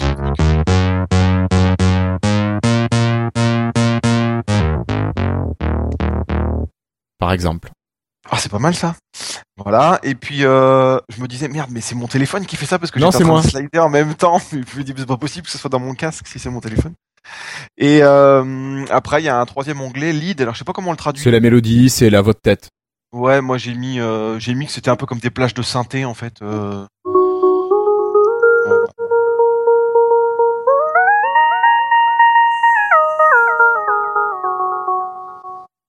Oh, c'est trop fort comme test avec les, les illustrations et tout. Et euh, après, euh, donc euh, il y a différents les onglets d'en bas, c'est pour ajuster, euh, pour ajuster euh, les sons, les types de notes. Bon, je suis pas trop musicien moi, donc je je sais pas trop exactement. On peut Ouais, mixer aussi la, tonalité. piste batterie, la piste basse et la piste lead. Voilà, ouais, c'est ça les le D majeur là, tout ça là. Ça, peut- c'est Ah, la tonalité. justement. Dans quelle tonalité tu, Ouais. tu joues? Est-ce que tu es sur la, euh, la, la, la gamme majeure ou de la relative mineure Voilà. Alors, justement, si je peux me permettre, euh, alors moi, du coup, euh, j'y connais pas grand chose en musique. Enfin, j'ai fait du solfège quand j'étais petit et un peu de piano, mais euh, voilà. Euh, elle est un peu hardcore l'application quand. elle- c'est- enfin, euh, enfin, je reparlerai, je donnerai mon avis après, mais par contre, je trouvais, je trouvais ça justement un petit peu. Euh, tu sais pas trop ce que tu manipules en fait. Il y a pas de, par exemple, il y a pas de Je suis tutoriel. d'accord. Je suis d'accord. Il y a pas de tutoriel, par exemple, euh, quand quand l'application se lance. Donc tu sais pas Alors, les options. tu- Tu, tu modifies tes options, tu t'amuses, mais tu. il sais faut aller Faut regarder à sur quoi. options et tu as, euh, tu as dans les options, tu as après l'aide en ligne qui t'amène sur un site internet où tu as des, des, des- tout un univers qui va t'expliquer. Mais si vous avez connu les trackers euh, à l'époque des, des Amiga, des Atari, c'est on n'est pas trop perdu par le par le principe en fait. Hein. Il y a Non, mais t'as, euh, Les quoi un tracker, c'est-à-dire euh, comment t'expliquer ça? Star Tu as les notes. Un fan de euh, Star Trek. non, pas du tout, pas du tout. Quand tu vas dans la, la zone globale où tu vois le euh, des G, des, des A, des F, tout ça, ce sont les, les notes euh, un peu à l'anglaise. Oui, ça ça, commence par le C, Ouais, qui est vu, etc. Et donc, en fait, tu vas aller en haut à droite dans la partie globale et tu vas voir de 1 à 8 mesures. Donc, en fait, c'est comme des, des patterns. Et les patterns ont 64 positions si, euh, où tu vas mettre une note par position si tu veux. Par exemple, tu veux faire un, euh, tu vas prendre batterie, batterie. Vous avez remarqué qu'il y a quatre, euh, quatre euh, Instruments. pads, je sais pas comment on peut dire ça. instrument. Et tu, voilà. Et donc, vous avez vu qu'il y a un numéro à l'intérieur qui va permettre de répéter Le nombre en de fait, coups par nombre. mesure. Souvent, voilà, souvent le, le, le drum, tu vas en mettre 4, tu vas mettre le, le snake et le tambour, tu vas en mettre 2. Le Et tambour, la caisse claire. La caisse... ouais, excuse-moi, mais je connais que les mots anglais. Et le hit hat, je sais pas comment ça se dit ça, La le, Charleston. cymbale. Euh, et là, tu vas en mettre 8 par exemple. Et à partir de là, tu vas, tu vas voir que ça va être automatique. Le pattern, tout va bien se, se mixer. Et euh, Ah, tu peux fois, faire des super trucs. exactement quand tu veux au niveau de la mesure et tout. Des fois, faut vraiment cliquer au bon moment. C'est pas facile, surtout quand tu fais des grandes, euh, des Oui, grandes mais mesures. ça, c'est, c'est toi qui as le rythme ou pas. Et tu le sens, tu le, ça Ouais. arrive tout seul, en fait, ça. Et si vous auriez connu ce type de tracker à l'époque, oui, ça existe toujours, hein. Et maintenant, il y a euh, Noise, c'est, je crois, Noise Tracker qui existe sur PC, qui est juste énorme. Et trop, trop bien, mais vous auriez eu cette application-là, vous seriez, vous deviendrez des fous, quoi. Alors que là, c'est quand même super simple. Et puis, euh, il faut Oui. pas être musicien pour faire aller ça, finalement. Faut juste Ouais, je avoir pense du qu'il faut avoir, la peau. ouais, faut, faut avoir un, un peu de sensibilité musicale parce que moi je l'ai testé et euh, et je trouve- moi je trouve que le design justement est bon parce que c'est un design très simple. Euh, on découvre un peu les trucs, mais je pense que si t'as un peu de sensibilité musicale au départ, c'est beaucoup plus simple à appréhender. Oui. Ouais. Moi, je sais que, enfin, je, je faisais de la musique avant et du coup, ça m'a pas posé trop de problèmes, mais je l'ai mis entre les mains d'une copine. Elle a regardé le truc, elle a rien compris, mais rien du tout. Et elle a rien sorti d'ailleurs. Ne serait-ce que le, le, le système pour, pour descendre le numéro qui est dans les ronds là. Ouais. Au, dé- au début, je tournais, je me disais mais c'est quoi ce bordel, ça marche pas et tout. Bah, je sais En fait, pas, tu bah, tu as beaucoup de, de contrôle maintenant là sur euh, sur les interfaces tactiles où il faut monter ou descendre. C'est très actuel en fait. Moi je trouve que le, justement c'est original. euh, Enfin c'est original. C'est euh, ouais c'est. Moi je trouve que c'est un, un choix d'interface. Par contre ouais effectivement que certains vont pas aimer, mais j'ai trouvé ça pas mal. Ouais. Mm, ouais, pareil. Ouais, moi, j'ai bien aimé. vous avez remarqué que vous pouvez jouer avec le, le pitch euh, sur chaque paddle euh, au niveau des batteries, par exemple. Si vous bougez de la gauche vers la droite, Ou de haut en bas. On change de son ou de, de haut en de bas c'est son. le volume, et puis de gauche à droite, ça Ah, pas forcément. Ça peut être le, le son aussi qui change.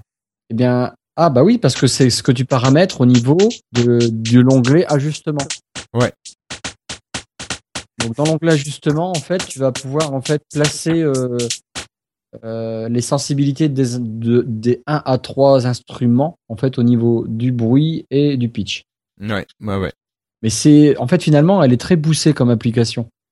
Rendre un, un tracker euh, pour Monsieur, Madame Michu, c'est pas évident parce que là au moins tu peux aller plus loin et puis finalement, même par défaut, vous arrivez à faire une musique Oui, bien sûr. tout doucement. Oui, bah, Bah, t'appuies, tu lances tes trucs là- et ça marche. hein. C'est ça que je voulais dire tout à l'heure. euh, bon, je- j'avais pas donné mon avis, mais derrière le fait de que pour moi elle est pas intuitive et elle est pas euh, euh, très bien expliquée sur ce que tu fais. Je sais pas ce que j'ai fait. Je saurais pas recréer deux fois la même musique, quoi. Par contre, je me suis- D'ailleurs- je me, suis bien amusé à, à toucher au truc un peu de façon aléatoire et à essayer de faire des sons, quoi. Bon, vous voulez voir ce que ça donne quand c'est Cassim qui joue? Allez, je vous laisse écouter.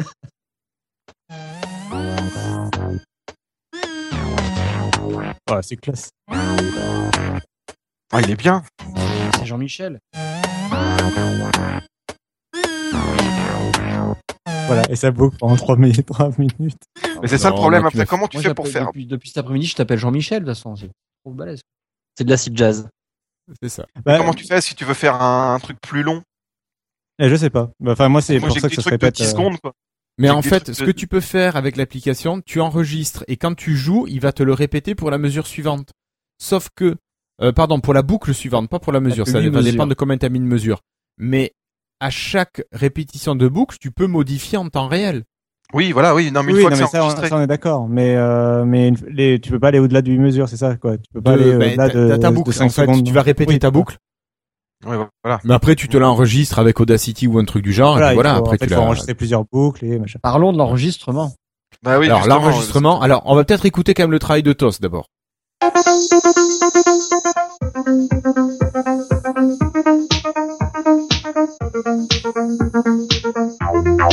C'est vachement bien.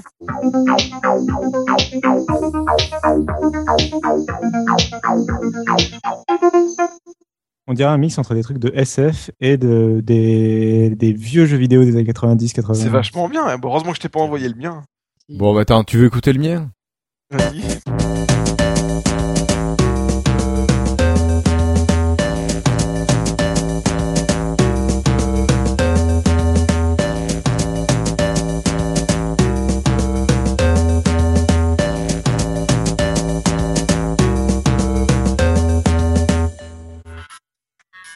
Ah, c'est pas mal. C'est rétro gaming, rétro gaming à fond là. Ouais, c'est un peu, Ouais. ouais, ouais, non, mais c'est ça. Bah, euh, je préfère celui de Toast. Mais... Ouais. Ouais, c'est pas du tout le même. Mais moi, si tu veux, j'ai- j'ai j'ai cherché une boucle et là, j'ai joué, euh, je sais pas, quatre ou cinq fois la même boucle. Mhm.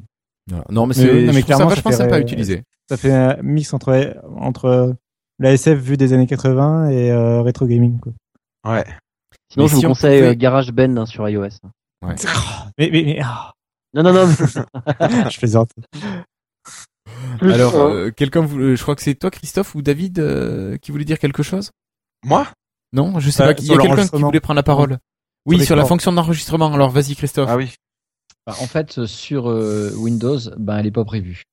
C'est juste lamentable, c'est-à-dire que l'application n'est pas finie. On a la même, même, même interface sur iOS et Android. Euh, Android, je suis pas sûr.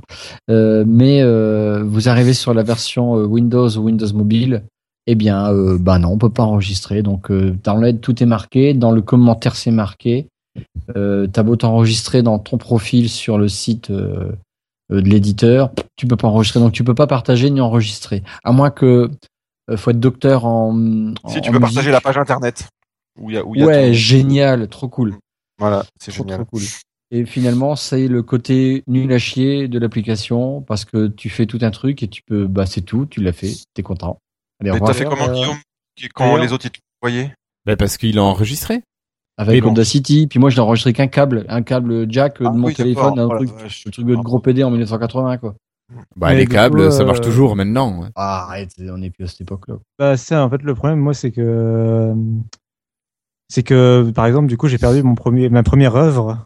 Euh, je l'ai je l'ai perdu euh, parce que j'avais pas téléchargé Audacity et que je sais pas pourquoi en installant Audacity, ça avait planté la- l'application. Donc du coup, euh, bah, j'ai perdu ma première œuvre. du coup, j'ai désinstallé puis j'ai mis une étoile au développeur. Hein. Oh non, c'est faux. L'affreux. Non, c'est vrai que c'est dommage. J'aimerais bien que cette fonction de, de sauvegarde soit prévue. Mais c'est tellement essentiel, surtout que quand Ouais. tu vas lire le commentaire, le, le copier-coller qu'ils ont dû faire d'Android, partager et collaborer sur Propeller, le Propel, Propeller id. Ouais, Propellerhead. ouais, super. C'est un nom de groupe. Sauvez vos morceaux dans le cloud. Bande de rigolo. quoi. Ah, voilà quoi. c'est- Ah, mais voilà pourquoi ça me disait quelque chose. Je ouais, je viens de voir, en fait, je l'avais déjà testé sur iOS, en fait. Je, je pensais qu'il était que sur Windows. Alors, Ouais, il c'est nous existe partout. découvrir nos apps. non, non, mais, non, non, mais euh, en plus, moi, je la, trouve très, je la trouve très sympa sur la surface, moi. Bah, Après, oui, effectivement, il y a quelques trucs. Ah, ouais, bah, Bah, il manque cette fonction d'export, ah, ouais. c'est tout clairement. C'est c'est tout con, mais pourquoi ils l'ont pas fait Bande de naze. Et dans la version euh, mise à jour aujourd'hui, euh, ça y était pas, ça. Bah, ça y est toujours pas, non, non, non. Ok, ouais. Ah, c'est lamentable. Bah, je dirais pas cas, lamentable, marqué je dirais dommage. Ah ouais, non mais pas fini un truc. Pourtant, elle est pas toute neuve hein, comme application. euh, c'est pas la. Non. Elle date pas d'avant-hier. euh. Non, non, moi je l'avais déjà essayé il y a 3-4 mois. Ouais, ouais. Et j'avais pas fait. Florian en en fait, avait parlé, je crois. Ouais. Euh, on nous en avait parlé aussi dans les commentaires, ouais, entre temps. Mais sinon, c'est sympa comme truc. C'est tu t'éclates quand même pas mal de temps. Oui. Oui, oui, tu t'éclates bien. Il y a ta femme à côté qu'on a marre au bout d'un moment. Mais c'est pour ça Ça. que tu travailles au casque. Parce que sinon ça va pas. Ok. Euh, je vous propose de passer au freetile si vous voulez bien. Mais avant, on va remercier nos derniers patrons. Merci à Guillaume Peyre, merci, merci à Philippe Marie, à Denis Voituron, à JTEX92, Yad, merci à Hervé Roussel, à Yves Menou, Bastien Puget, Nicolas Guret et Dermins. Merci à vous. Et puis passons tout de suite au freetile.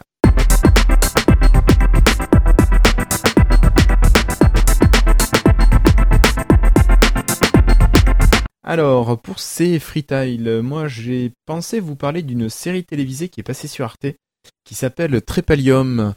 Une série assez sympa qui montre un univers futuriste. euh, Alors c'est une série française et que je trouve ouais fort bien faite. Euh, qui montre un univers où le monde est divisé en deux parties, les gens qui travaillent et les gens qui ne travaillent pas. Et les deux sont séparés par un mur, donc euh, une séparation franche et nette. Et donc euh, on voit comment les deux populations se croisent malgré la, présence d'un mur, comment les travailleurs euh, veulent euh, faire croire qu'ils sont gentils en faisant rentrer les zonards dans le monde de ceux qui travaillent. Bref, toute une histoire d'ascension sociale et de croisement de société qui, qui est super bien faite. Voilà, donc je sais pas si vous l'avez vu, ça passe le jeudi sur Arte. J'en ai entendu parler, j'ai vu par contre les critiques très mitigées. Il y a des gens qui ont beaucoup aimé et qui ont loué les, les effets spéciaux. Et, Ouais. euh, mais par contre, d'autres qui ont, qui ont moins apprécié le, le, côté social, etc. Qui, pour- enfin, pourtant, moi, je trouvais que c'était le truc intéressant dans le, bah ouais. dedans, ouais. ouais. Moi j'ai beaucoup aimé, mais bon. Mais je pense que je vais la regarder parce que du coup, ça m'intrigue. Ouais, et je- ouais, puis euh, ton retour sera intéressant aussi. Euh, est-ce que, tiens, Anthony, est-ce que tu as quelque chose dont tu voudrais nous parler?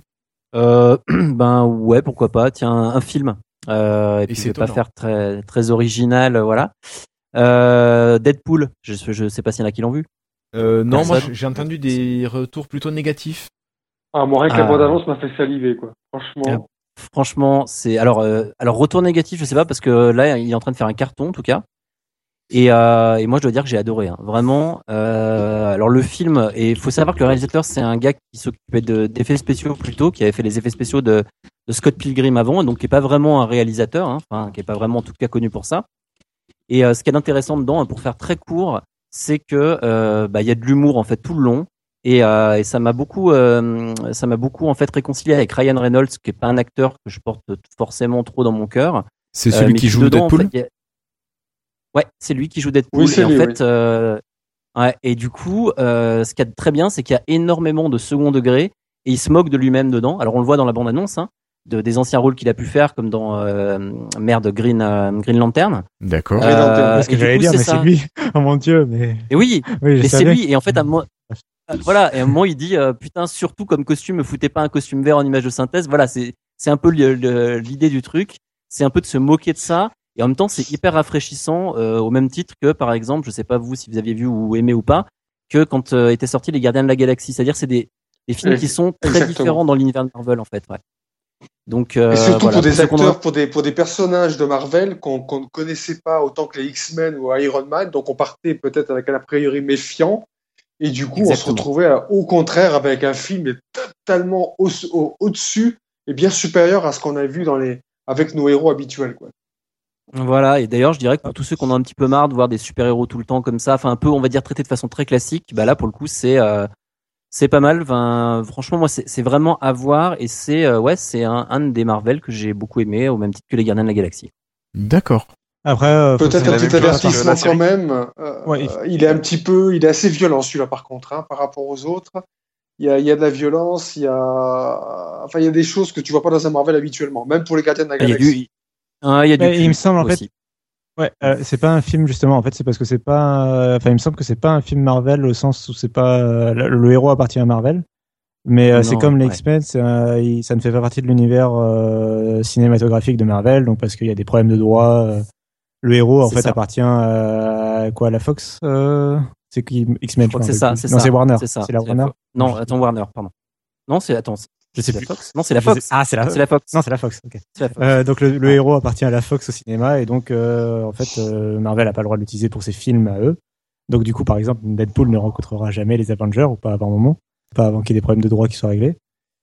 Et donc voilà, c'est c'est plus euh, il fait presque plus faire partie de la famille X-Men que, que de la partie que de la famille Ouais, il a l'air jouissif, quoi.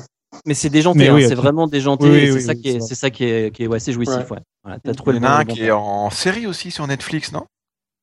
Non, tu confonds avec Daredevil, toi, je pense. Ah oui, je confonds. D'accord. Ok. lui, Ouais, très- ouais. ouais. Et lui au bonne contraire série, est très, mais très, pas- très mais ouais. sombre, Voilà, exactement, ouais, de ça n'a rien à voir. Euh, qui lui au contraire est très sombre et fait partie du Marvel. Euh, mais ouais, non mais Deadpool, euh, bah, c'est un héros quand même qui est assez populaire. Il est beaucoup moins connu parce qu'il est très récent en fait comme héros, il me semble, comparé aux autres. euh, Je t'a- je t'avoue que moi je le connaissais, enfin je le connaissais de nom, mais euh, j'ai jamais lu de comics euh, par rapport à lui ou quoi, et du coup, euh, Je- alors Ouais. moi je, je suis pas lecteur de comics donc je je connais pas beaucoup. Après je ma- mon frère s'y intéresse donc je- enfin mon frère est fan du coup moi je connais un peu mieux. Mais ouais, le, le héros est assez populaire et justement connu pour son humour un petit peu tranchant. voilà. C'est un des plus gros anti-héros. tueurs d'ailleurs. C'est un des plus gros tueurs de l'univers des comics d'ailleurs.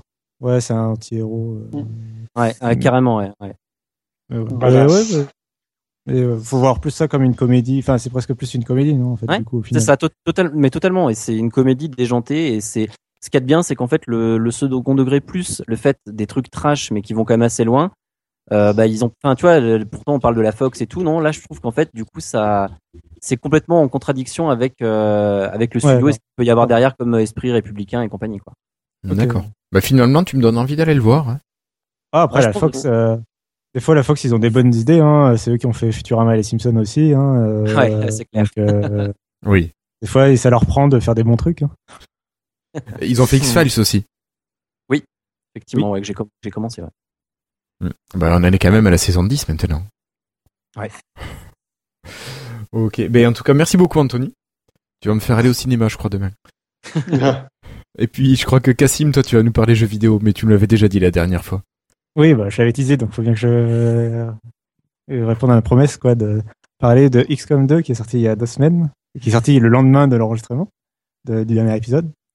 Euh, donc, qui est la suite de, de XCOM Enemy Unknown, dont j'avais déjà parlé dans le, dans Lifestyle il y a un petit moment. Donc, je suis toujours fan de la série, donc euh, j'ai évidemment précommandé et téléchargé le jeu le premier jour, que j'ai dévoré et déjà fini en moins de deux semaines. Mais c'est pas grave, le jeu est rejouable. Euh, et donc, euh, donc XCOM, pour resituer, c'est un jeu de stratégie où euh, on, essaye euh, dans XCOM Enemy Unknown de défendre la planète contre l'envahisseur euh, alien. En fait, les pays s'allient ensemble et forment la- le, XCOM qui, euh, de, qui va essayer de contrer les aliens. Et en fait, XCOM 2 se déroule environ 20-30 ans après. Et, euh, et bah, en fait, on a perdu. Euh, ils partent du principe, euh, parce que XCOM est un jeu assez difficile, euh, en, tout cas dans les modes euh, normaux et difficiles. Euh, ils partent du principe qu'on a perdu dans XCOM 1 et qu'on s'est fait latter par les aliens. Et dans XCOM 2, en fait, on va incarner la résistance.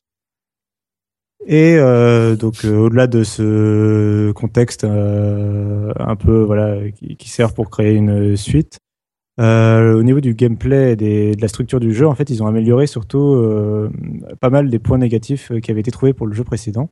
Alors, faut savoir que c'était une surprise. Enfin, le jeu précédent avait été annoncé et en fait avait a finalement eu un assez gros succès pour le type de jeu que c'est. C'était un jeu de, quand même de gestion et stratégie qui est pas le, genre le plus glamour du jeu vidéo.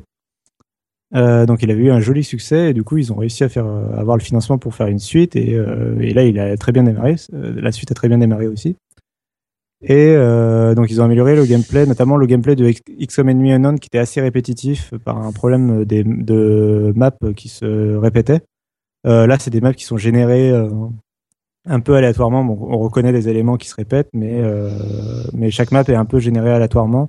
Il y a un peu d'aléatoire dedans, ce qui fait qu'on a moins l'impression de euh, revenir. Des fois, on avait l'impression dans XCOM Unknown de vraiment refaire la même mission une deuxième fois, presque deux fois dans la même campagne parfois. Euh, donc, ce qui était un peu dommage. Là, euh, il y a vraiment beaucoup moins de répétitions. Euh, donc, je vais essayer de débarrer une deuxième campagne pour voir si vraiment euh, j'ai vraiment l'impression de ne pas me répéter. Donc le jeu se déroule toujours en deux temps. D'un côté, on gère la base qui va nous servir de point de, de QG pour la résistance. Donc dans cette base, on va construire des bâtiments, on va faire de la recherche pour essayer de voir sur quoi travaillent les aliens et essayer de de créer des améliorer l'armement de notre petite guérilla. Euh, et on a aussi l'ingénierie, donc là qui va fabriquer justement ces armements, qui va essayer de fabriquer des équipements, un peu des armures, des, choses un peu euh, des leurres, euh, ce genre de choses. Et donc ça c'est la base, on va gérer nos soldats, gérer un certain nombre de choses. Avec dans une base qui est toujours vue un peu en façon fourmilière, donc c'est un peu marrant, on voit ces bonhommes bouger d'une pièce à l'autre, etc.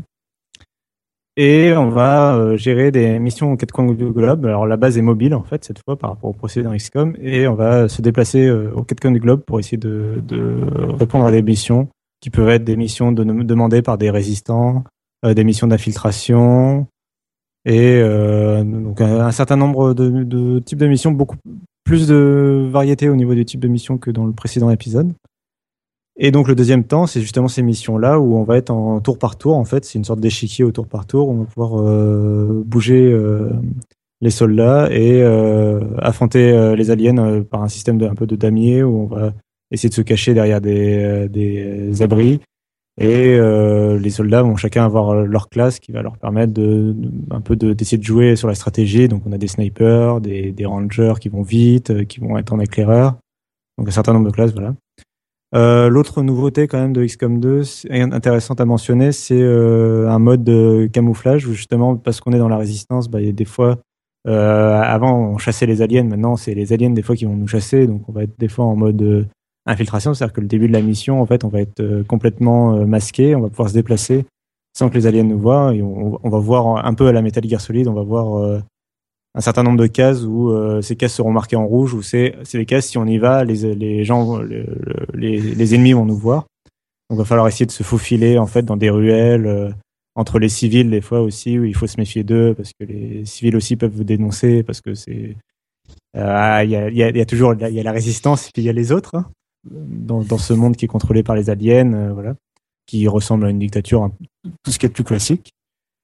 Euh, et donc on va essayer de se faufiler, de répondre à l'objectif. Donc le jeu euh, vraiment améliore tous les bons, tous les qui pouvaient être améliorés du précédent. Donc plus de rejouabilité, il est plus beau, il est plus complet, il est un peu plus long. Euh, surtout, c'est vraiment c'est une exclusivité sur PC cette fois. À l'époque, il était sorti sur console. Et puisque c'est une exclusivité PC, ça leur a permis de développer un moteur qui est un peu plus modable. Donc il est vraiment ouvert au mode et il y a déjà pas mal de modes disponibles sur Steam. Je crois que j'ai fait assez le tour de ce que je voulais dire. La bande son est sympathique. Euh, le jeu vaut une quarantaine d'euros et euh, vraiment, euh, il mérite euh, qu'on y prête attention. Euh, alors, si vous n'êtes pas sûr du genre et que vous avez peur que ça vous plaise pas, je vous conseillerais peut-être d'attendre que le premier épisode Enemy Unknown soit en promo. Il est souvent en promo à moins de 10 euros. Donc, euh, si vous avez des doutes, vu que les deux jeux se ressemblent quand même globalement, même si le 2 est une grosse amélioration du premier, euh, les deux jeux se ressemblent. Donc, je pense que si le premier vous plaît en termes de gameplay, vous, euh, le 2 sera bon. Et, euh, tu penses qu'il n'y a pas une démo Je crois pas qu'il y ait de démo de XCOM 2 qui soit disponible. Ah d'accord. Ça, c'est dommage. Euh, ouais, c'est dommage, oui. Euh, mais enfin, j'en j'en ai pas entendu parler en tout cas. Après, tu Euh, regardes sur Twitch ou, dans, ou sur YouTube. Hein. Oui, oui, euh, bon, il y a toujours ceux, mais ceux, ceux qui veulent tester, voilà, ceux qui sont pas sûrs et qui veulent tester. Euh, voilà, XCOM Enemy Unknown il est souvent en promo sur PC, il est aussi disponible sur console, donc ça c'est le premier épisode dont je parle. Il était disponible sur PC, sur console, il est aussi disponible sur tablette, iPad et Android, je crois. C'est le même Euh, jeu sur tablette et. Euh... Ouais, c'est le, même le même. jeu. Ouais, ouais, c'est le même, euh, optimisé pour tactile, mais c'est le même. Et du coup, c'est un des seuls gros jeux d'ailleurs qui est disponible sur iOS et Android. un peu des jeux un peu ambitieux, quoi. en termes de- Euh, donc, euh, donc je, con- je conseille le, le premier épisode, je l'avais déjà conseillé dans Lifestyle, je le conseille toujours vivement. Et, euh, et le deuxième épisode est vraiment une grosse amélioration euh, du premier. Donc, si vous avez bien aimé le premier, euh, foncez sur le deuxième épisode. Et voilà. Ok, merci beaucoup Cassim. Euh, ben on va continuer dans les jeux, il me semble, avec David. Ouais, moi, vous savez, euh, sur la Xbox, là, quand on a une Xbox, on peut s'abonner au Xbox Live Gold. Oui. Et ça nous permet, Cassim, il en a déjà parlé plusieurs fois, d'avoir euh, deux jeux gratuits par mois pour l'instant. Et euh, bon, alors vous allez dire que je suis un petit peu euh, tombé sur la tête, mais c'est vrai que c'est bien d'avoir des jeux gratuits par mois. Mais à chaque fois que je télécharge des jeux gratuits, moi, en fait, je les désinstalle tout de suite, quoi. Parce que, alors c'est bien, on a des jeux gratuits, mais c'est des jeux genre PS1, voire PS2. Et voilà quoi. Là donc hier je me suis jeté sur le jeu gratuit Styx là qui était sorti euh, hier ou, ou, ou avant-hier. Voilà, bah, quand tu joues tu joues deux minutes puis tu comprends que c'est pas un jeu quoi. C'est Oh, c'est méchant.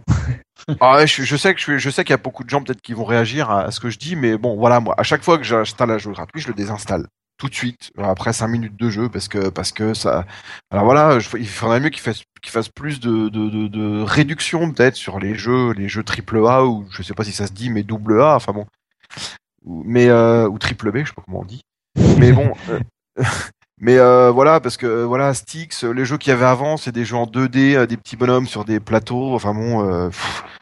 Mais je pense qu'il y a des Oui, gens qui doivent clairement. aimer.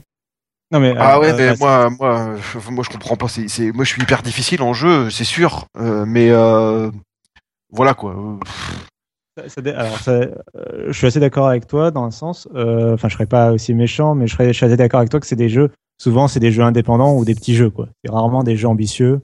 Alors les jeux ambitieux, ce qui est bien, c'est qu'ils ont au bout de quelques mois, des fois, ils ont des réducts de 20 euros, des trucs comme ça. Donc ça, c'est bien. Hein. Je dis pas que c'est pas bien de présenter des jeux gratuits. C'est que je dis voilà, les jeux gratuits, ça tombe vraiment mal, quoi, parce que à part, euh, je sais pas, euh, à part les gens qui, peuvent pas se payer de jeux, je sais pas s'ils ont une Xbox du coup, mais bon. euh, Voilà, alors ça va peut-être vous paraître prétentieux ou quoi que ce soit, mais bon, voilà, moi je le fait est que quand j'en télécharge un pour le tester, je le désinstalle tout de suite. Quoi. Donc, Non, mais t'es pas le premier à faire ce genre de retour non plus. Ah ouais. Euh, sur, enfin, il y a des jeux. Après, euh, je, voilà, euh, il y a des jeux pour moi, pour moi, Styx ou End of Fate par exemple, qui sont qui étaient en, en promotion, enfin en gratuit là. Euh, pour moi, c'est plutôt des bons jeux. Bon, Styx, il a quelques soucis, mais euh, mais globalement, pour moi, c'était un bon jeu. Il y a pire. euh, Enfin, je veux dire, par exemple, il y a eu. euh, euh, moi, je te rejoins par exemple sur euh, Zero que j'ai téléchargé. Oui, voilà. C'est un jeu Ah, en coopération. Euh, mais euh, on s'est ennuyé, mais euh, instantanément quoi, et euh, on l'a désinstallé. Et, enfin, on n'a rien, on n'a pas compris quel était l'intérêt de ce jeu quoi. Et là, pour le coup, euh, on a l'impression que c'est un jeu mobile fait rapidement. Enfin, c'est vraiment. Euh... T'as l'impression que le type il a suivi le tuto euh, du euh, comment faire un jeu avec euh, je sais pas quel moteur. Avec un, un petit Joe pour Xbox. Ouais, voilà, c'est ça quoi. Euh, Ok. Bon, et après il y a des vieux jeux, Gears of War 2 en ce moment par exemple, mais bon, mais c'est un peu vieux quoi. Ok. D'accord. Bon, mais ça marche. Merci, David. Euh, Christophe, est-ce que toi, par hasard, t'aurais un petit freetail? Euh, putain, j'ai une minute pour dire ce que je veux, vraiment ce que je veux. t'as une minute. Putain, chronomètre. une minute. Déjà, Cassim m'a tout bouffé. Qu'est-ce que je pourrais dire en une minute? Life is Strange, c'est vachement 50 bien. Secondes. 45 secondes. Putain, 40 secondes. Putain, et en ce moment, je m'éclate en SQL. Allez, voilà, je fais de la pub.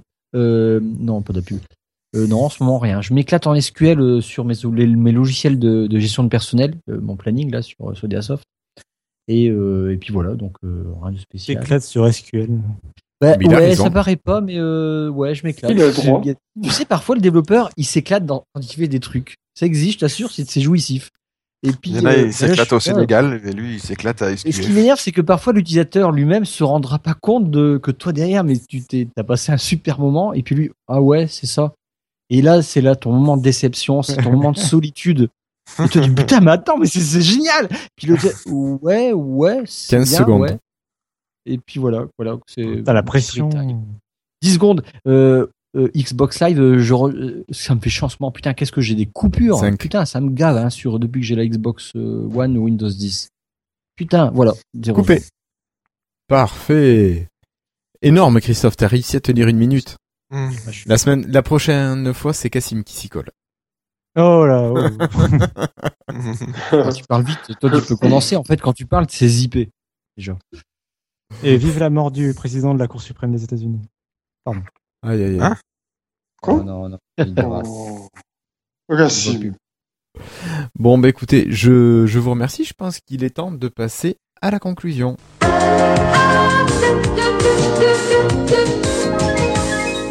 Alors, euh, des merci à nos fidèles commentateurs. Euh, on a Cyberkick qui a pas mal apprécié euh, le, dossier de l'épisode 80, où effectivement c'était moi l'invité, Christophe s'était bien amusé. On vous a parlé éducation. Euh, on a eu également Kezak qui, qui a apprécié. On a eu un beau retour de Redscape euh, qui nous a parlé surtout de son 640, voilà, de son retour sur euh, Windows euh, 10 mobile et puis de sa déception de casque qui parfois plante. Voilà, voilà. Euh, il a également aussi apprécié l'amélioration de notre son. Merci à Sébastien euh, qui, bah, avec qui on va peut-être faire un autre podcast pour vous reparler éducation des outils Microsoft, mais ça, ça sera ailleurs. Et puis merci à JTEX92 pour son très très très sympathique euh, commentaire également. Euh, voilà, ben ça fait plaisir de voir qu'il y a des gens qui s'en rendent compte qu'il y a tout ça. Voilà, voilà. Euh, Qu'est-ce que je voulais vous dire d'autre? Euh, Je sais pas si je te laissais la parole, Christophe, un petit mot. Euh, non, non, Non, non. non, tout va bien. Vous avez testé là sur Facebook à la Fnac? Non, non, j'ai pas de Fnac. Euh, Pas de petits mots, non, non. Merci Christophe, Euh, Cassim. Félicitations Cassim. Félicitations. Cassim parce que Cassim il paye un coup là juste après. Voilà. Euh, Il y a une petite réception. Alors euh, éventuellement ceux du live sont invités parce qu'ils sont encore là. Donc euh, vivement qu'on qu'on aille boire un petit pot juste après l'enregistrement. Voilà. Euh, euh, merci. Et euh, non, bah, euh, je pense que le prochain épisode sera très long et très complet. Qu'on va avoir beaucoup de choses euh, à dire. Euh, tu prends des photos, on les mettra sur le site. Il y aura, ouais, il y aura probablement. On beaucoup cherche de d'abord une connexion Internet. Mais non, non, tests il de- sera revenu chez lui. Ah merde. beaucoup de tests de produits normalement aussi. Donc, euh, à, la, à la fois des tests de produits Microsoft et à la fois des annonces et tout ça. Donc, euh, Et t'as invité Gabol Ouais, euh, en plus, il faut que je lui, euh, il faut que je le fasse enregistrer quelque chose pour Lifehack quand même. C'est clair. Je suis dégoûté parce que je l'ai vu à Seattle. Euh, j'étais, je mangeais un resto et puis il y était une table à côté. Et puis je, enfin une table debout, hein, il venait pas manger. Et puis il était avec des gars et puis j'aurais dû aller euh, lui dire bonjour. Mais bon, je m'en foutais. Écoute, t'as eu Joe, Enfin, déjà c'est pas mal. Oh, si tu la mèche, c'est mieux. hein. Ouais, non mais tant qu'à faire, j'aurais fait un coup double. Oui, c'est ça. Ok, merci Cassim. Euh, David, un petit mot avant de se quitter? Non, bonsoir à tous et merci pour votre écoute. D'accord. Euh, David, euh, Patrick, pardon. Bah écoute, moi juste pour dire que je ne pourrai pas aller boire un chapeau avec vous ce soir, il est un petit peu tard. Donc euh, je vais aller me coucher avant. Prends le train. On t'attend. Ouais, tu fais les retours Ouais. vite fait. Ça fait jamais quelques heures, quoi. C'est clair, Non, non, je, je, je passe mon tour pour ce soir. ça marche. Et puis Anthony, Eh ben, pardon, un grand merci à vous tous. Hein, C'était vraiment très sympa de- d'enregistrer et pour une fois de parler de, de tech parce que j'adore ça et pas de cinéma quoi. C'est cool. C'est vraiment. Tu cool. reviens, tu reviens quand tu veux. Ouais, c'est un plaisir d'enregistrer Anthony. Bah, c'est très gentil. Hein, merci. Voilà. Bah écoutez messieurs, moi je vous remercie encore une fois, puis je vous donne rendez-vous d'ici une quinzaine de jours pour euh, l'épisode 82. Allez, au revoir tout le monde, à très bientôt. Ciao.